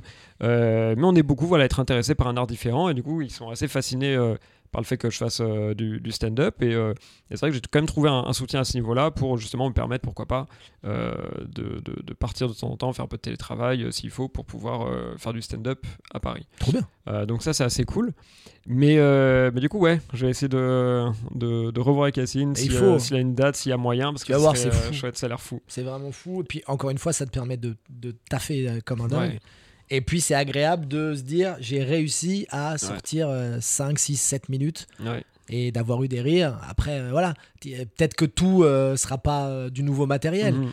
Mais déjà, de s'être mis dans ce danger-là et de s'en sortir, Ouais. voire régulièrement d'avoir des rires et des validations d'idées, Mhm. c'est génial. Ouais, de Génial. ouf. C'est trop bien. Bon, bah, ça me l'a trop vendu, faut vraiment que, faut vraiment que j'y aille. Ah ouais. Euh, on a pas mal digressé sur la partie euh, stand-up. Euh, merci beaucoup, c'était hyper intéressant. Avec plaisir. Est-ce que tu veux qu'on passe à la, à la troisième partie? Là, ça fait une heure de podcast. Moi, je te je sais suis. pas où tu en es plus, par fait- rapport au... Moi, je- on, on au joue à show. 9h30. Si tu veux, jusqu'à 21h15, moi je m'en fous. hein. Ok. Et il est ok, ça marche. 20h35. Oh, on est large. On est large. Ouais, bah, on se fait, on se fait encore une demi-heure. ouais, on s'éclate. Vas-y, Du vas-y. café, la vie est belle. Je suis cool. Et euh, la troisième du coup euh, partie, en général, c'est euh, je demande aux invités, mais je t'avais pas prévenu avant, euh, de euh, choisir un sujet au hasard dont ils ont envie de parler. Alors normalement, on tire au sort. Là, t'es seul, donc le, tir au- le tirage au sort, il va être très rapide parce que j'ai découvert une application Ah. parce que les gens se sont fait chier à faire ça. Euh, c'est une application qui s'appelle Plouf Plouf. Ouais. Où littéralement, bah, tu mets des gens et euh, Quand même un concept qui existait avant l'ère de l'ordinateur. Voilà. C'est dommage. mais les gars ils se sont dit, on va vraiment euh, le créer en site web. J'espère qu'ils vont devenir millionnaires. J'espère. Hein. J'espère. J'espère, les gars, ils ont volé un truc euh, Ils ont universel. voulu un truc de faire- maternelle pour devenir riche, Pour- c'est parfait. c'est incroyable. Mais en tout cas, non, j'utilise ça et puis voilà, on tire au sort euh, la personne et, Très bien. et son thème. Mais du coup, vu que tu es seul, euh, hey, Hey, ça tombe sur toi. c'est incroyable. j'ai de la chance. C'est fou cette probabilité. Est-ce que euh, à tout hasard, tu aurais un truc que tu aurais vu il y a pas longtemps qui t'aurait interloqué, dont tu aurais envie de parler ou quoi? Genre pour te donner un exemple, bon certains sont venus avec des idées de, de stand-up, par exemple comment on, comment on- on- on- qu'est-ce qu'on fait par rapport au bid par exemple, comment on- nous en tant que stand-upper qu'est-ce qu'on fait par rapport à ça, comment on se sent, est-ce qu'on a des méthodes ou quoi pour gérer ça. Euh, certains sont venus avec euh, des thèmes comme euh, est-ce que, l'extra, euh, est-ce que ext- être extraverti, c'est un prérequis dans la vie, euh, qui est un peu plus euh, philosophique. Ghislain Blic est arrivé avec un thème euh, euh, tout en finesse, euh, comme on le connaît si bien. La politesse, est-ce que c'est pas de la merde Effectivement, l'idée est tout de suite posée sur la table. Voilà, très clair, pas du tout nuancé. Mais ça lui ressemble si bien comme thème, c'est incroyable. Euh, voilà, tu vois un peu tout. Il y a même une. Lorsque j'ai fait l'épisode pilote, qu'au final j'ai jamais sorti, quand j'étais à Paris, euh, Claire Izirdi, euh, qui était dedans, euh, avait dit tout simplement comme thème euh, J'ai croisé des phrases dans la rue. Elle, elle est poète aussi, en- enfin poétesse en plus de faire du stand-up. J'ai croisé les phrases dans la rue? Elle avait croisé des phrases. Ok. Tu sais, des phrases écrites sur des murs, Ouais. tu vois? Tu les croises du coup? Et elle avait croisé des phrases et elle ne comprenait pas ce qu'elle voulait dire. Et du coup, c'était ben, à votre avis, euh, ça veut dire quoi ça? Genre, qu'est-ce qu'ils ont voulu dire ça? Coup, on, a- on parlait, on parlait de ça, tu vois, pendant un moment. Et digresser sur ces sujets. Du coup, est-ce que toi, par hasard, il y aurait un truc en ce moment euh, qui te qui t'interloque un petit peu ou que tu aurais vu ou... Non, alors j'ai pas de j'ai pas d'idée comme ça, mais par rapport à ce qu'on disait tout à l'heure, tu vois, on parlait d'appli euh, Ouais. d'une appli plouf plouf. C'est quand même fou. On, on est on est quand même dans une ère actuellement où euh, à partir de d'une idée parfois, Ouais. quelle que soit l'idée, on puisse euh, devenir riche. Je trouve Hmm. ça incroyablement étrange. Ouais. C'est-à-dire que avant, bon bah si t'avais une une bonne idée, je sais pas moi, t'essayais de construire euh, un dossier autour de ça, de trouver peut-être des financiers et tout. Alors ça peut revenir à peu près au même encore Mhm. maintenant, mais j'ai l'impression que avec une bonne idée, Ouais. parfois, ne serait-ce que même par rapport à tes propres moyens, Mhm. t'arrives à bâtir des empires. Et je sais pas à quel point c'est bien. J'arrive pas à me dire c'est super ou si c'est pas super. Euh, je, je prends l'exemple de, Mhm. par exemple, Instagram. Ouais. Instagram, ça a été fondé par trois personnes, d'accord? Ouais. C'est une idée que tout le monde aurait pu avoir, mais il Mhm. fallait l'avoir. Ouais. Et donc voilà, ils ont créé une appli où ils se sont dit tiens, bah, les gens ils aiment bien prendre des photos, on va créer une appli où tu prends des photos et tu peux avoir des, des filtres prédéfinis et tu colles ça dessus. Et tu, tu les montres aux gens. Et voilà. moi je me dis putain, mais qu'est-ce que ça doit faire de. Ça, tu le poses, tu le mets en ligne euh, sur l'Apple Store et d'un coup, tu dors, tu vois, tu te réveilles et tu fais oh, il y a eu euh, 20 000. euh, 20 000 personnes qui l'ont pris, c'est Ouais. bizarre. Et ça a pris un essor, mais en quelques. Je vais pas dire semaines, je crois que c'est en quelques jours déjà, c'était incroyable. Donc déjà, tu dis waouh, d'une idée peut-être qui est partie de Ouais. vraiment euh, autour d'un, d'un, d'un verre, c'est arrivé là, mais c'est surtout les avancées, moi. C'est-à-dire qu'au bout d'un moment, ça a cartonné, et je crois que c'est au bout de 3 ou 4 ans, pas énormément plus si c'est le cas, ils se font contacter par Facebook, ils se font racheter un milliard. Et je me dis, à un moment donc, peut-être ça t'a pris une heure de ta vie d'y penser, après ça demande du développement et Ouais. tout, mais en 4 ans, t'as 333 millions Ouais. sur ton compte en banque. Qu'est-ce que ta vie devient? Hmm. Est-ce que c'est bien ou est-ce que c'est pas bien? Est-ce que c'est super, tu vois, t'as plus à te soucier de, de l'argent en tout cas. Hmm. Mais après, euh, tu sais, quand t'as tout, quand je dis t'as tout, Hmm. si, si t'es tranquille financièrement, c'est déjà une béquille psychologique Ouais. incroyable, mais est-ce que ça te nique pas la vie?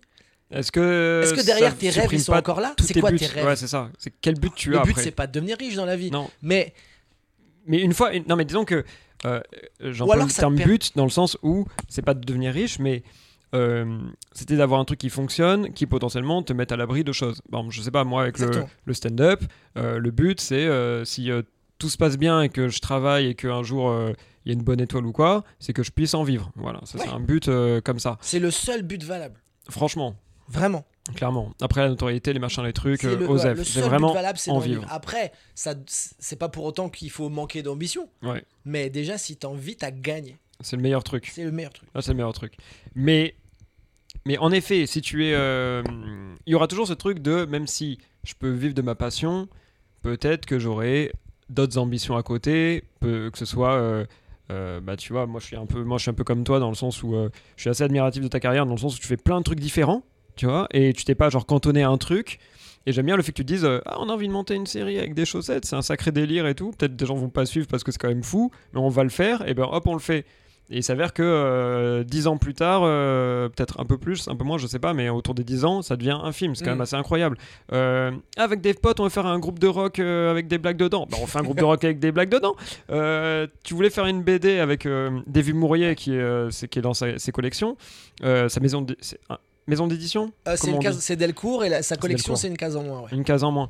Euh, oh, il t'a demandé Ah, t'as un truc? Ouais, j'ai un truc. Et du coup, tu dis Ah, bah, je vais faire une BD. Et du coup, je trouve ça assez fascinant parce que tu dis Ok, même si t'avais un but, par exemple, bah, vivre du stand-up, bah, à côté, tu peux mettre d'autres buts fun autour. Ouais.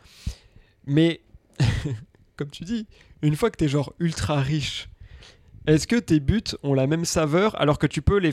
les... Les réaliser. Ouais, mais sûr les, les rendre, réaliser, les, les- quoi. les rendre fake un peu. Tu sais, c'est un peu comme par exemple, je sais pas, euh, euh, Arthur par exemple. Ouais. Arthur, le gars, bon, il- euh, grosse carrière, plein de trucs et Mhm. tout ça, voilà, gros professionnel, bien joué et tout, mais quand le mec il fait un one-man show à un moment, je me dis, ça n'a pas la même saveur si les gens y vont que si c'est un gars qui est vraiment fasciné par l'humour, qui a envie de faire un one-man show depuis toujours et de réussir et d'en vivre, que quelqu'un qui, Qui est déjà en euh, sécurité. qui est déjà super dire. connu, Mm. qui va bien, qui a déjà euh, bah, une grosse communauté et tout Non, ça de que gens. Je pense que ça peut être le même pas le même goût, plaisir, quoi. mais euh, disons que c'est c'est un peu moins. Il y a un peu moins de risques.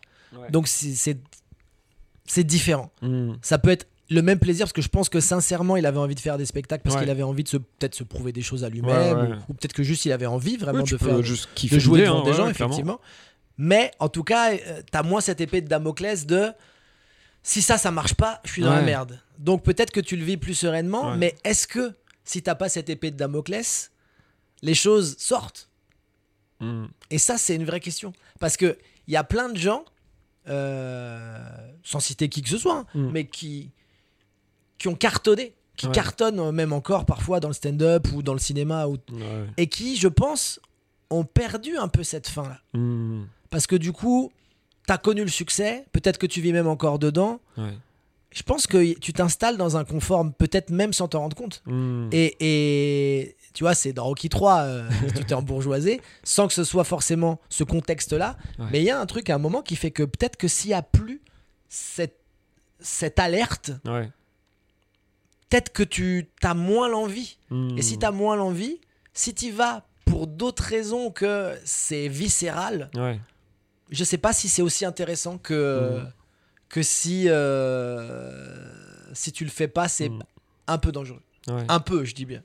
Mais c'est vrai que souvent, euh, ouais, il y a des gens qui en parlent, euh, des stand-uppers, euh, pour dire, bah, bon, pour le coup, je peux, je peux dire Edgar Reeves parce qu'il en parle assez librement de ça euh, dans les podcasts ou autres, mais euh, ça fait partie des gens, bah, comme Bunaimin aussi, hein, qui euh, vraiment, euh, quand ils parlent de leur vie, au moment où ils commencent le stand-up, et tu entends parler de ça, tu dis, ah ouais, c'était ça ou rien. quoi. Ouais, ouais, C'est- Et, euh, et, euh, et vraiment, tu sens que chez eux, plus que chez d'autres, du coup, tu sens que c'est qu'ils ont réussi parce que justement, ils avaient une dalle que les autres, ils n'avaient pas. Ouais, il y a une urgence en fait. Parce que c'est l'urgence qui te pousse à faire ça.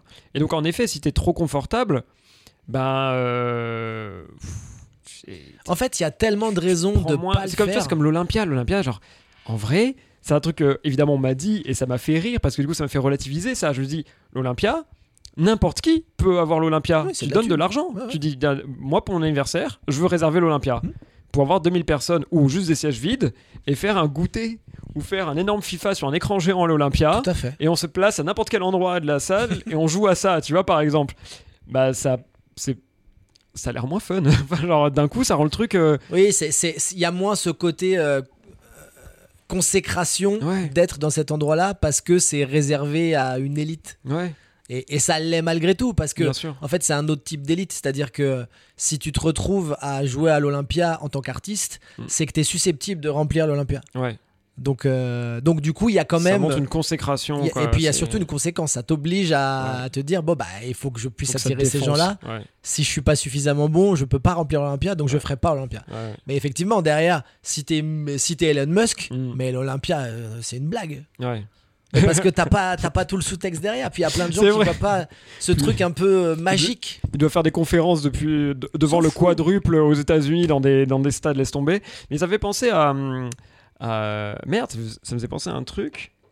Euh, eh ben j'ai oublié, tu sais quoi Alors, on va continuer à parler, peut-être ça va Mais revenir. Elon, Elon Musk ou l'Olympia? Euh, C'est toi qui appelles l'Olympia en premier. Je crois que c'est l'Olympia.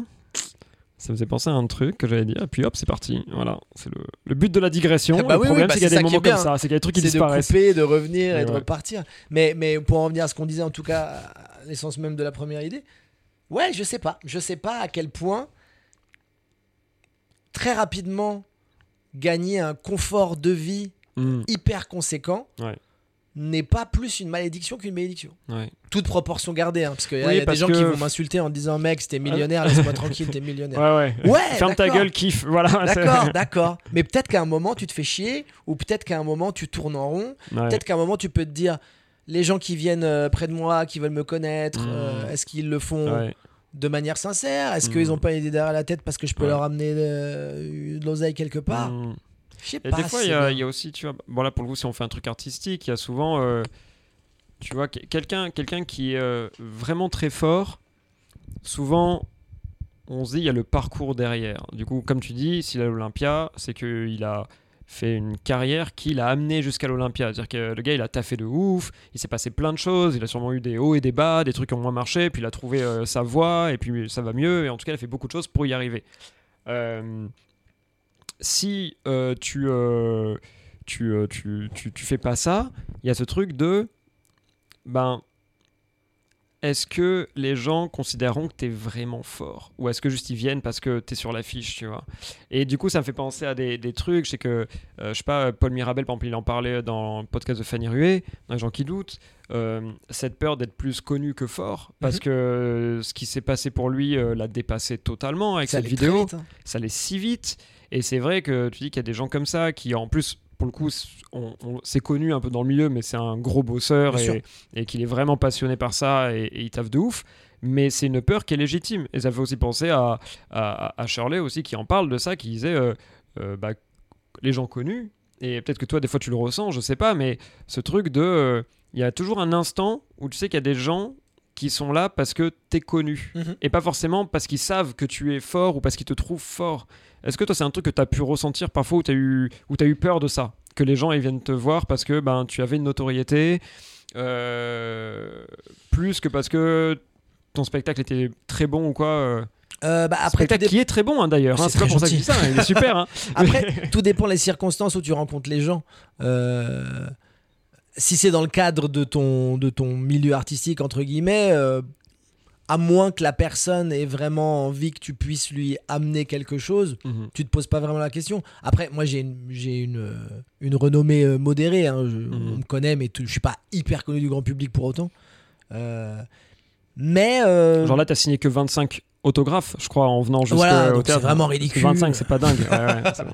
Non, mais c'est c'est vrai qu'il y a un truc qui peut être un peu troublant euh, dans cette histoire-là, mais je pense que, en tout cas, moi, à mon niveau, euh, j'essaye de. je- Enfin, j'essaye instinctivement, en fait, sans m'en rendre compte, je, je n'y pense pas. Mm. C'est-à-dire que je me, je me. Comme je suis quelqu'un qui aime bien les gens, Ouais. je me mets pas dans une posture à me dire Attends, attends, attends, pourquoi t'es là? Parce Ouais, que ouais. sinon, c'est relou, en fait. Oui, oui. Euh, T'as pas envie de te dire ça. Après, t'es juste quelqu'un de parano, Et puis ça biaise euh, tous tes rapports derrière. Donc je préfère que les rapports soient biaisés en face Mm. que moi j'ai cette problématique interne. Ouais, vaut mieux. Moi après C'est voilà, chacun sa merde. Moi déjà, je dois trouver des trucs marrants et des idées euh, pertinentes. C'est déjà pas mal. Eh, Laissez-moi tranquille. Il y a du cardio à faire Du pour euh, être faire. bon pour le concert. Ah, euh, ouais, Vas-y. Eh ouais, en plus il y a les autres projets et tout. Non mais c'est, Ouais. en tout cas, ouais, ouais, c'est, c'est, ouais, c'est particulier, c'est particulier, Mm. je pense. Mais euh, voilà, moi je sais que, en tout cas, je peux pas prévoir ça vraiment parce que je pense que ça sera jamais le cas Mm. et c'est pas grave. Pour en revenir à, je pense pas qu'un jour je deviendrai multimillionnaire. Mm. Si je le suis, tant mieux. Mais je sais pas à quel point euh, ce serait une bonne idée. Hmm. Parce que moi, je sais que le stand-up, je l'ai toujours fait parce que c'était viscéral. Ouais. C'est, je disais ça à une pote il y a pas longtemps. euh, si je le, si je ne le fais pas, je ne vis pas. Hmm. C'est, c'est, c'est un besoin. Ouais. C'est un besoin. C'est-à-dire que j'aime parler aux gens. J'aime parler aux gens. J'aime, j'aime essayer de, de- d'amener euh, un point de vue Hmm. dans, dans ce que je raconte et j'aime bien faire rire les gens. Ouais. Et c'est trop agréable. C'est Ouais. trop agréable. Et et, euh, il y a eu, quand il y a eu le Covid, j'étais pas bien. Mais comme quasiment tous les gens de ce, de ce métier, Clairement. quand tu fais de la scène, quoi. Mm. Parce que euh, Ça a plus de sens. ça. a- Ouais. Et puis surtout, tu vois, j'ai la chance de faire pas mal de trucs, de, de, de réaliser, de, de scénariser des trucs, de, de voilà, d'être dans un projet musical où je chante et tout. Alors c'est encore différent dès que c'est de la scène, mais parce que la scène, t'as ce truc d'immédiateté que t'as Mhm. pas ailleurs. Ouais. Tu vois, même avec les chaussettes, je suis trop heureux de faire le film et tout, mais je sais que les retours, ça sera euh, soit dans la rue des gens qui vont te croiser, qui ont vu et qui ont trouvé ça cool, Hmm. soit euh, des commentaires euh, Ouais. sur différentes plateformes. Mais c'est pas, je suis devant des gens, je dis quelque chose et je sais tout de suite si ça leur a plu ou pas. Le ça, vrai retour direct. C'est Ouais. la meilleure sensation du monde. Et, je, et du coup, t'es blindé. Ouais. Un moment, t'es peut-être en train de te dire, oh la flemme. Hmm. En vrai, je l'ai déjà fait Ouais. plein de fois et tout. je crois que j'ai fait le tour. Ouais. Et c'est déjà des questions que tu peux avoir Et moi, tu vois, en n'étant pas les- millionnaire. Des fois, moi, euh, j'y pense, tu vois, à tout ça, et, et, et, et, je constate des trucs quand même. C'est que, bon, évidemment, euh, tous ces gens qui disent, ouais, faut être torturé pour être marrant, machin. Non, c'est pas euh, vrai, ça. ni- Niquez-vous, ça me saoule. Donc, je le dis clairement, niquez-vous. Mais, euh, mais surtout, moi, j'ai vu ce truc de. euh, L'année dernière, euh, euh, du coup, j'emménage à Marseille. euh, je perds un peu tous mes repères parce que, ben, même si je viens d'Aix, je découvre quand même une nouvelle ville où j'habitais pas, que je connaissais pas trop. J'avais un peu mes, réseaux à Paris pour jouer, etc. À Marseille, je viens, je joue pas trop. Mais surtout, ce que je constate, c'est que ben, je débarque. j'ai plus vraiment de thunes, je dois faire tous mes délires pour choper le chômage parce que j'ai plus de, de boulot machin. Et en fait, ce que je vois, c'est que toute la partie euh, avoir un salaire, être à l'aise financièrement, etc., ça plombe toute ma créativité. C'est-à-dire qu'en fait, le stress prend le dessus sur tout. C'est-à-dire Je que comprends complètement. alors que. Salut, c'est Lucas du futur. Pas d'inquiétude pour cette coupure très très très nette. En fait, pendant l'enregistrement, mon zoom a lâché car il avait plus de piles. Mais heureusement, j'ai pu l'échanger rapidement et la suite de l'épisode arrive comme si de rien n'était, juste maintenant. Euh, comme je t'ai mentionné, euh, mon, bah, du coup, je sais plus ce que je disais par rapport à ça, mais mon, euh, mon projet de Lego euh, l'année dernière. Mais, euh, mais je sais plus en fait ce que je disais. Qu'est-ce qu'on disait juste avant? Même moi, oublié, Voilà, on est coup. coupé par la pile. Deuxième fois que ça arrive de se faire couper par les piles, c'est pas sympa. Projet de Euh, Lego, euh, est-ce que avoir trop de. non, trop le de temps, oui, c'est ça. Ah. En fait, tu vois, par exemple, je t'ai mentionné mon projet de Lego, de faire des vidéos avec. Là, je pourrais t'en montrer une que j'avais fait pour rigoler pour, pour la com de notre plateau avec des copains l'année dernière, tu vois, Carrément. qu'on avait fait. Mais voilà, j'avais un gros truc autour de ça. L'année dernière, j'avais du temps, vraiment. Et, et du coup, j'aurais pu, même si je jouais pas encore énormément, parce que je n'étais pas encore connu ici, et du coup, il fallait que je fasse mon trou, hein, comme euh, dans n'importe quelle ville et tout. Mhm. Mais euh, j'avais du temps pour faire ce projet-là. Mais en fait, ça me tétanisait euh, du fait d'être stressé par euh, la thune, quoi. Parce que, ben, sais, prêt étudiant à rembourser encore, ce genre de conneries, et puis plein de trucs, et puis, puis je fais des bêtises aussi, donc j'ai des trucs à rembourser, et puis voilà. Et là, en fait, euh, je suis confortable euh, financièrement, Mhm. ça va. En plus, maintenant, on vit euh, à deux, donc euh, comme souvent, ben, ça fait tout diviser par deux, hein, la vie est plus simple. Bien sûr. Euh, et pour autant, c'est parce que justement je suis confortable que j'ai un travail. En plus, maintenant j'ai un CDI, donc ça m'a enlevé une charge mentale de ouf. Ce qui fait que niveau créativité, j'ai jamais fait autant de trucs. C'est-à-dire que euh, parce que justement je suis pas stressé par la thune, et ben je suis pas stressé globalement. Donc j'ai un peu trouvé vraiment mon, mon point faible, c'est de penser à ça quoi. Euh, et du coup ça fait que ben euh, euh, le stand-up en ce moment je, je- je trouve plein d'idées, je peux je me, je me permets de prendre aussi plus de temps pour les écrire parce que justement je suis relaxé. Ce truc de Lego j'essaie d'y revenir mais comme c'est fastidieux. C'est un peu comme les chaussettes, mais en pire parce que c'est photo par Ah photo, bah ouais, mais ouais. Ouais, voilà, animation par image par image. c'est quand même très fatigant. Euh, mais euh, du coup, le podcast, j'ai pris le temps. Enfin, alors qu'à Paris aussi, j'avais le temps de le faire. Quand j'ai fait l'épisode pilote, j'avais le temps. L'année dernière, j'aurais pu avoir le temps. Euh, j'avais déjà le matos. Euh, et pour autant, c'est maintenant que je le fais. Alors que pour le coup, on pourrait dire c'est là où j'ai le moins de temps, justement, parce que j'ai un travail de moldu à côté. mais comme je suis pas stressé mentalement, et ben, c'est comme ça que ma créativité se libère. Et des fois, je me dis, si j'avais de la thune, euh, tu vois, des fois, je me dis, ah, je pourrais monter un comédie club, ce serait chouette. Tu vas me dire, en rajouter un à Marseille ou en faire un à Aix. Aix, il n'y en a pas, tu vois. Euh, et ce serait que des euh, cool buts, tu vois, Ouais, c'est vrai. qui, qui, qui vont quand même là-dedans. Mais je me dirais, j'aurais pas à, galérer comme beaucoup, à se trouver des prods, à convaincre des gens, tu sais, pour avoir des financements dont tu as besoin. Ah mais c'est euh, sûr que voilà, il y, a- il y a le bon et le mauvais côté. S'il y a un mauvais côté au fait d'être millionnaire, bien sûr, mais le bon côté, c'est qu'effectivement, si tu as des projets, si tu as des envies, tu peux les concrétiser Hmm. sans, euh, enfin, en tout cas, à hauteur de certaines sommes. On va dire que Ouais. si tu as 100 millions, tu peux peut-être réussir à faire un film Ouais, que tu essayes de faire depuis euh, des dizaines d'années, Ouais. mais que personne veut financer. Là, tu peux le faire. tu Donc- galères à faire des courts-métrages Ah ouais. avec le CNC et tout. Donc là, effectivement, ça peut être, euh, ça, ça peut être assez génial. Mais euh, il faut avoir ces opportunités-là. Je pense que effectivement, si t'as pas derrière spécifiquement des envies particulières, c'est Mhm. peut-être là où ça devient un peu compliqué. ouais. C'est et encore plus quand euh, quand t'es dans un milieu artistique. Si t'as Mhm. pas, si, si ton but c'était vraiment de, de, de faire qu'un seul truc, de bien en vivre, et que d'un coup tu te retrouves avec des sommes énormes, ouais.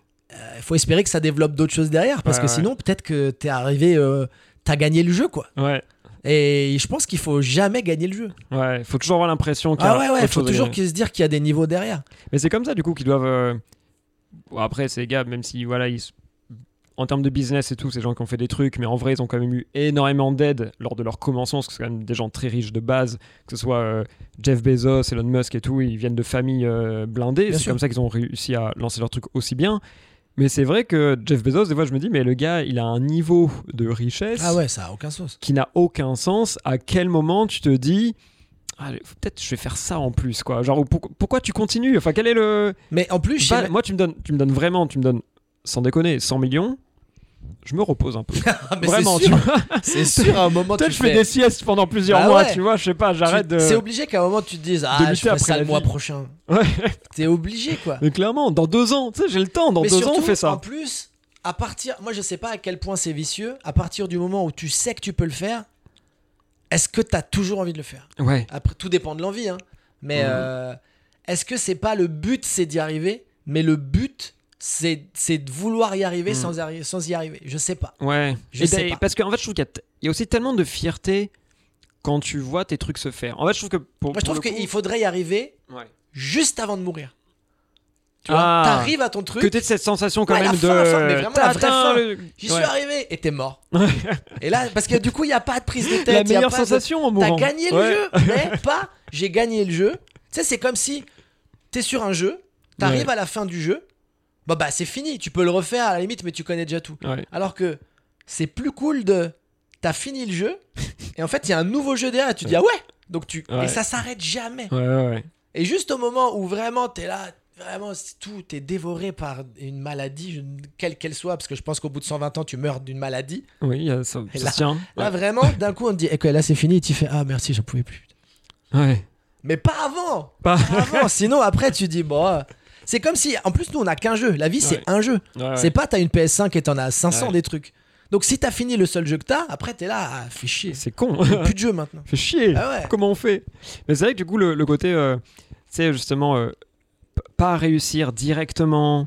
euh, Faut galérer. Faut galérer finir- pour avoir le goût de Ouais. la galère. Moi, le- la vraie sensation, je l'ai quand je fais ça, mais du coup, c'est dur parfois d'y retourner, c'est facile, bah, c'est les Lego. Parce que quand je fais des trucs en stop motion, quand. Tu sais, les, les- les- les premières fois, je fais ça et tout, et euh, au départ, bah, c'est dégueulasse, je comprends pas, je refais, et quand je vois que je fais juste un micro truc, ou c'est juste un, un personnage qui descend d'une chaise avec réussir à faire l'effet que ouais. il prend impulsion sur lui-même pour descendre de la chaise et se mettre sur le sol et avoir vraiment le côté un peu bascule du corps qui revient et tout. Quand j'ai vu ça, je fais oh, c'est moi qui fais ça. Mais c'est ouais, vraiment Y ce a- truc y a- de mais non. il y a un c'est- sentiment de concrétisation et de fierté Ouais, qui est palpable et qui À est fond. génial. à fond.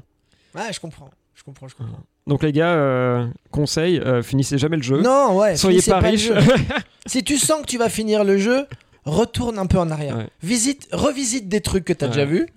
Mais si tu sens que le dernier boss il est pas loin, franchement, balade-toi Ou un peu. commence un autre jeu. Genre, si t'as l'impression Ouais. que tu vas enfin réussir à faire l'équivalent de Mozart, arrête la musique. Ouais, fais autre chose et, Et deviens, et deviens cuistot. Ouais. Là, ça peut être bien. C'est en gros, pour garder l'analogie du jeu vidéo, voilà. Si t'as la chance de pouvoir avoir des DLC, fais les DLC, mais attends Mais le dernier moment ouais. avant de voir le dernier boss. Bah, tu vois, littéralement, euh, j'ai le Profite. dernier Zelda, Mais bah, je- de toute façon, je pensais à ça. hein. évidemment, et ben je fais comme d'habitude toutes les quêtes Mais oui, secondaires. bien sûr. je fais toute une zone avant d'aller en découvrir une autre et j'essaye comme ça avant de vraiment entamer l'histoire euh, dès ouais. que je peux. C'est le Parce plus agréable que quoi. même s'il y a un sentiment de joie, c'est très vite contrebalancé par un sentiment de tristesse. Ouais, quand tu sais fini. que la fin arrive. quoi. dégoûté, tu dis ah c'était bien, ah c'est fini maintenant. C'est fini, qu'est-ce qu'on fait de la Et vie on sait qu'il y aura un nouveau Zelda un jour. Mais la vie, euh, on sait pas ce qui se passe après. Ça se trouve vraiment, tu deviens une chaise. Bah ouais. C'est relou. Puis on voit hein, ce qu'ils deviennent tous les gens qui attendent euh, la, la suite de Skyrim. hein. On, Mais ouais, ouais, après, c'est normal, après, ils deviennent aigris. Ils on est, aigris. tous, on est tous vraiment aigris. Ah ouais, C'est terrible. là, faut profiter. Bon, en tout cas, merci pour ça. Merci pour euh, cette digression autour de ce sujet-là. Je sais même plus lesquels c'était, mais c'est trop plus. bien. Tu mais vois. normalement, c'est. Voilà, on a Et parlé de plein de ça. choses. Et c'est ça qu'on aime aussi.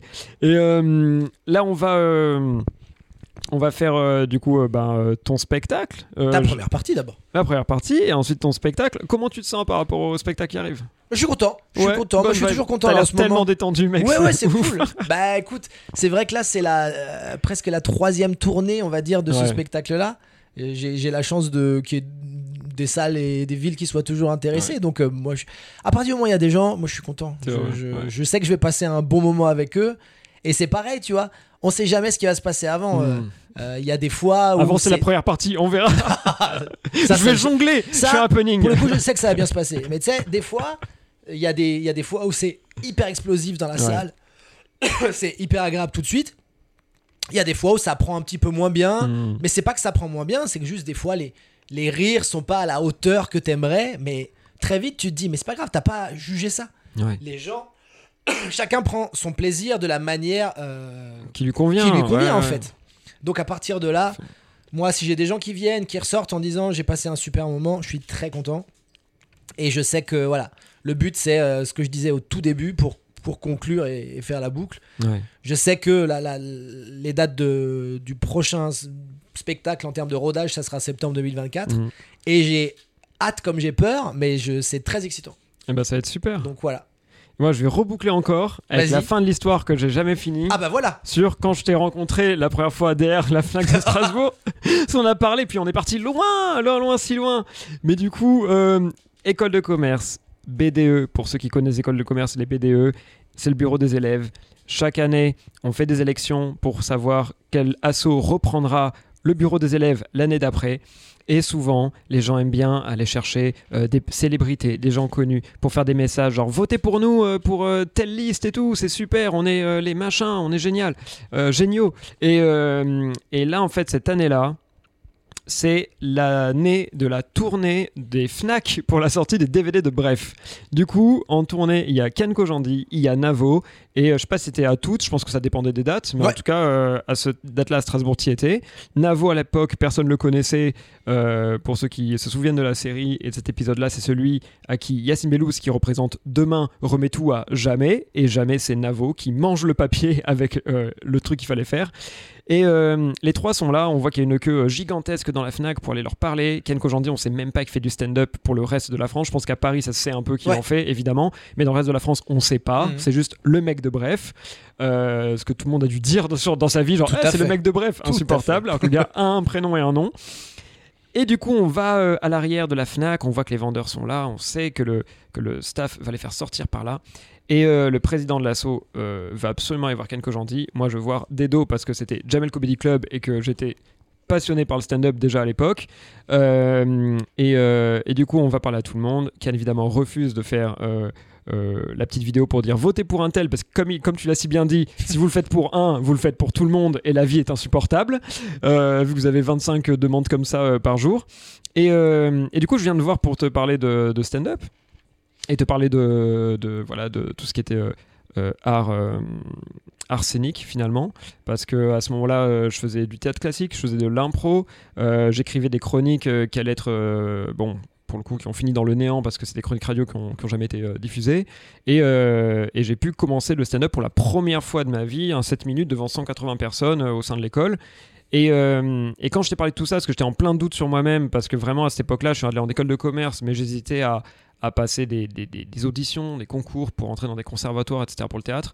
Et euh, tu m'avais dit à cette époque-là, euh, euh, si c'est ça que tu veux faire et ça qui t'intéresse dans la vie, ne lâche jamais rien.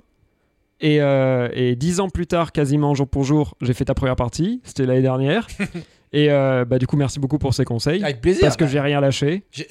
enfin, je- de ce que tu me disais, je me disais, bah, je dirais la même chose maintenant. Donc logiquement, euh, c'est un bon ça conseil. logique. En tout cas, j'ai pas changé d'avis depuis 10 piges. Ouais, bah, c'est si, bien. si ça a pu te servir, j'en suis ravi.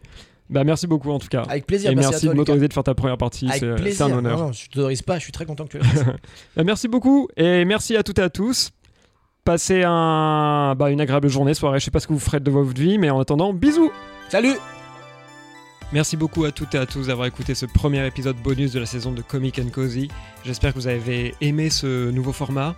En tout cas, il y en aura d'autres dans la saison, ça c'est sûr et certain. Euh, moi, j'ai adoré Euh, le côté voilà plus intimiste, en tête à tête. Ça permet d'avoir euh, peut-être une discussion un peu plus profonde, un peu plus sincère. Et vous savez, dans la vie, il y a des gens qui on leur parle, ils débloquent des choses chez nous. Et, euh, et parfois c'est tout bête, parfois c'est quelques mots, ça suffit, parfois c'est des grandes discussions. Et Dedo, pour le coup, c'était voilà, la rencontre qu'il me fallait à un moment de ma vie pour débloquer des trucs chez moi et m'aider à me rendre compte notamment que c'était pas irréalisable de faire ça un jour comme métier et d'en vivre potentiellement, mais aussi que c'était déjà pas irréalisable d'en faire tout simplement si j'en avais envie dans la vie de tous les jours, que, que le stand-up était quelque chose d'accessible, que l'art de la scène était quelque chose d'accessible si on en avait envie et qu'il fallait juste rien lâcher. Donc j'espère que vous rencontrerez comme ça des personnes qui vous, qui vous euh, débloqueront des choses euh, chez vous comme, euh, comme pour moi ça l'a été. En tout cas c'était vraiment un plaisir de le recevoir et un honneur de faire sa première partie évidemment. Si vous voulez tout savoir de son actualité, n'hésitez pas à aller retrouver ses réseaux sociaux. Vous aurez toutes les informations évidemment en description de l'épisode. Pour les actualités chaudes, il y a son spectacle Biafine évidemment qui continue en tournée partout en France avec une date spéciale à l'européen pour Halloween. Donc si vous êtes dans la région, n'hésitez pas à prendre votre petit frisson annuel. Et il y a évidemment aussi son groupe euh, Les Princesses Leia, son groupe de rock dont on parle dans l'épisode qui a sorti un nouvel album. Donc allez streamer ça fort. Et une date live vous attend très bientôt au Trabendo euh, à Paris si vous êtes euh, dans le coin d'ici la fin de l'année. Et évidemment, si vous êtes féru de YouTube, d'humour, d'absurde, vous le savez sûrement déjà, mais avec Yacine Bellous, son acolyte de toujours, ils ont sorti le film L'histoire racontée par les chaussettes ce week-end et il est disponible sur MyCanal. Donc si vous êtes un chanceux et que vous avez Canal+, allez-y foncez. Si vous êtes encore plus chanceux et que vous pouvez squatter les codes d'un pote, allez-y foncez. Dans tous les cas, c'est sûr que c'est cool. J'ai pas encore eu le temps de le voir, je raccroche le micro et je vais faire ça de suite. Si vous avez apprécié l'épisode, n'hésitez pas, comme d'habitude, à mettre une note, un commentaire, euh, des étoiles, vous abonner. Voilà, ça fait toujours plaisir évidemment. Et n'hésitez pas à nous retrouver sur Instagram à Comic Cozy, tout attaché, comic en français, cozy en anglais évidemment, pour avoir toute l'actualité, les news de ce podcast. Et si vous voulez mon actualité personnelle, n'hésitez pas à aller voir Lucas, trait du bas, ce qu'on appelle aussi un underscore, trait du bas, drapier, voilà pour mon actu euh, perso. On se retrouve la semaine prochaine pour l'épisode 5 avec Lisa Mapola, Sébastien May et Pascal Tino comme je vous l'avais promis. D'ici là, portez-vous bien. Bisous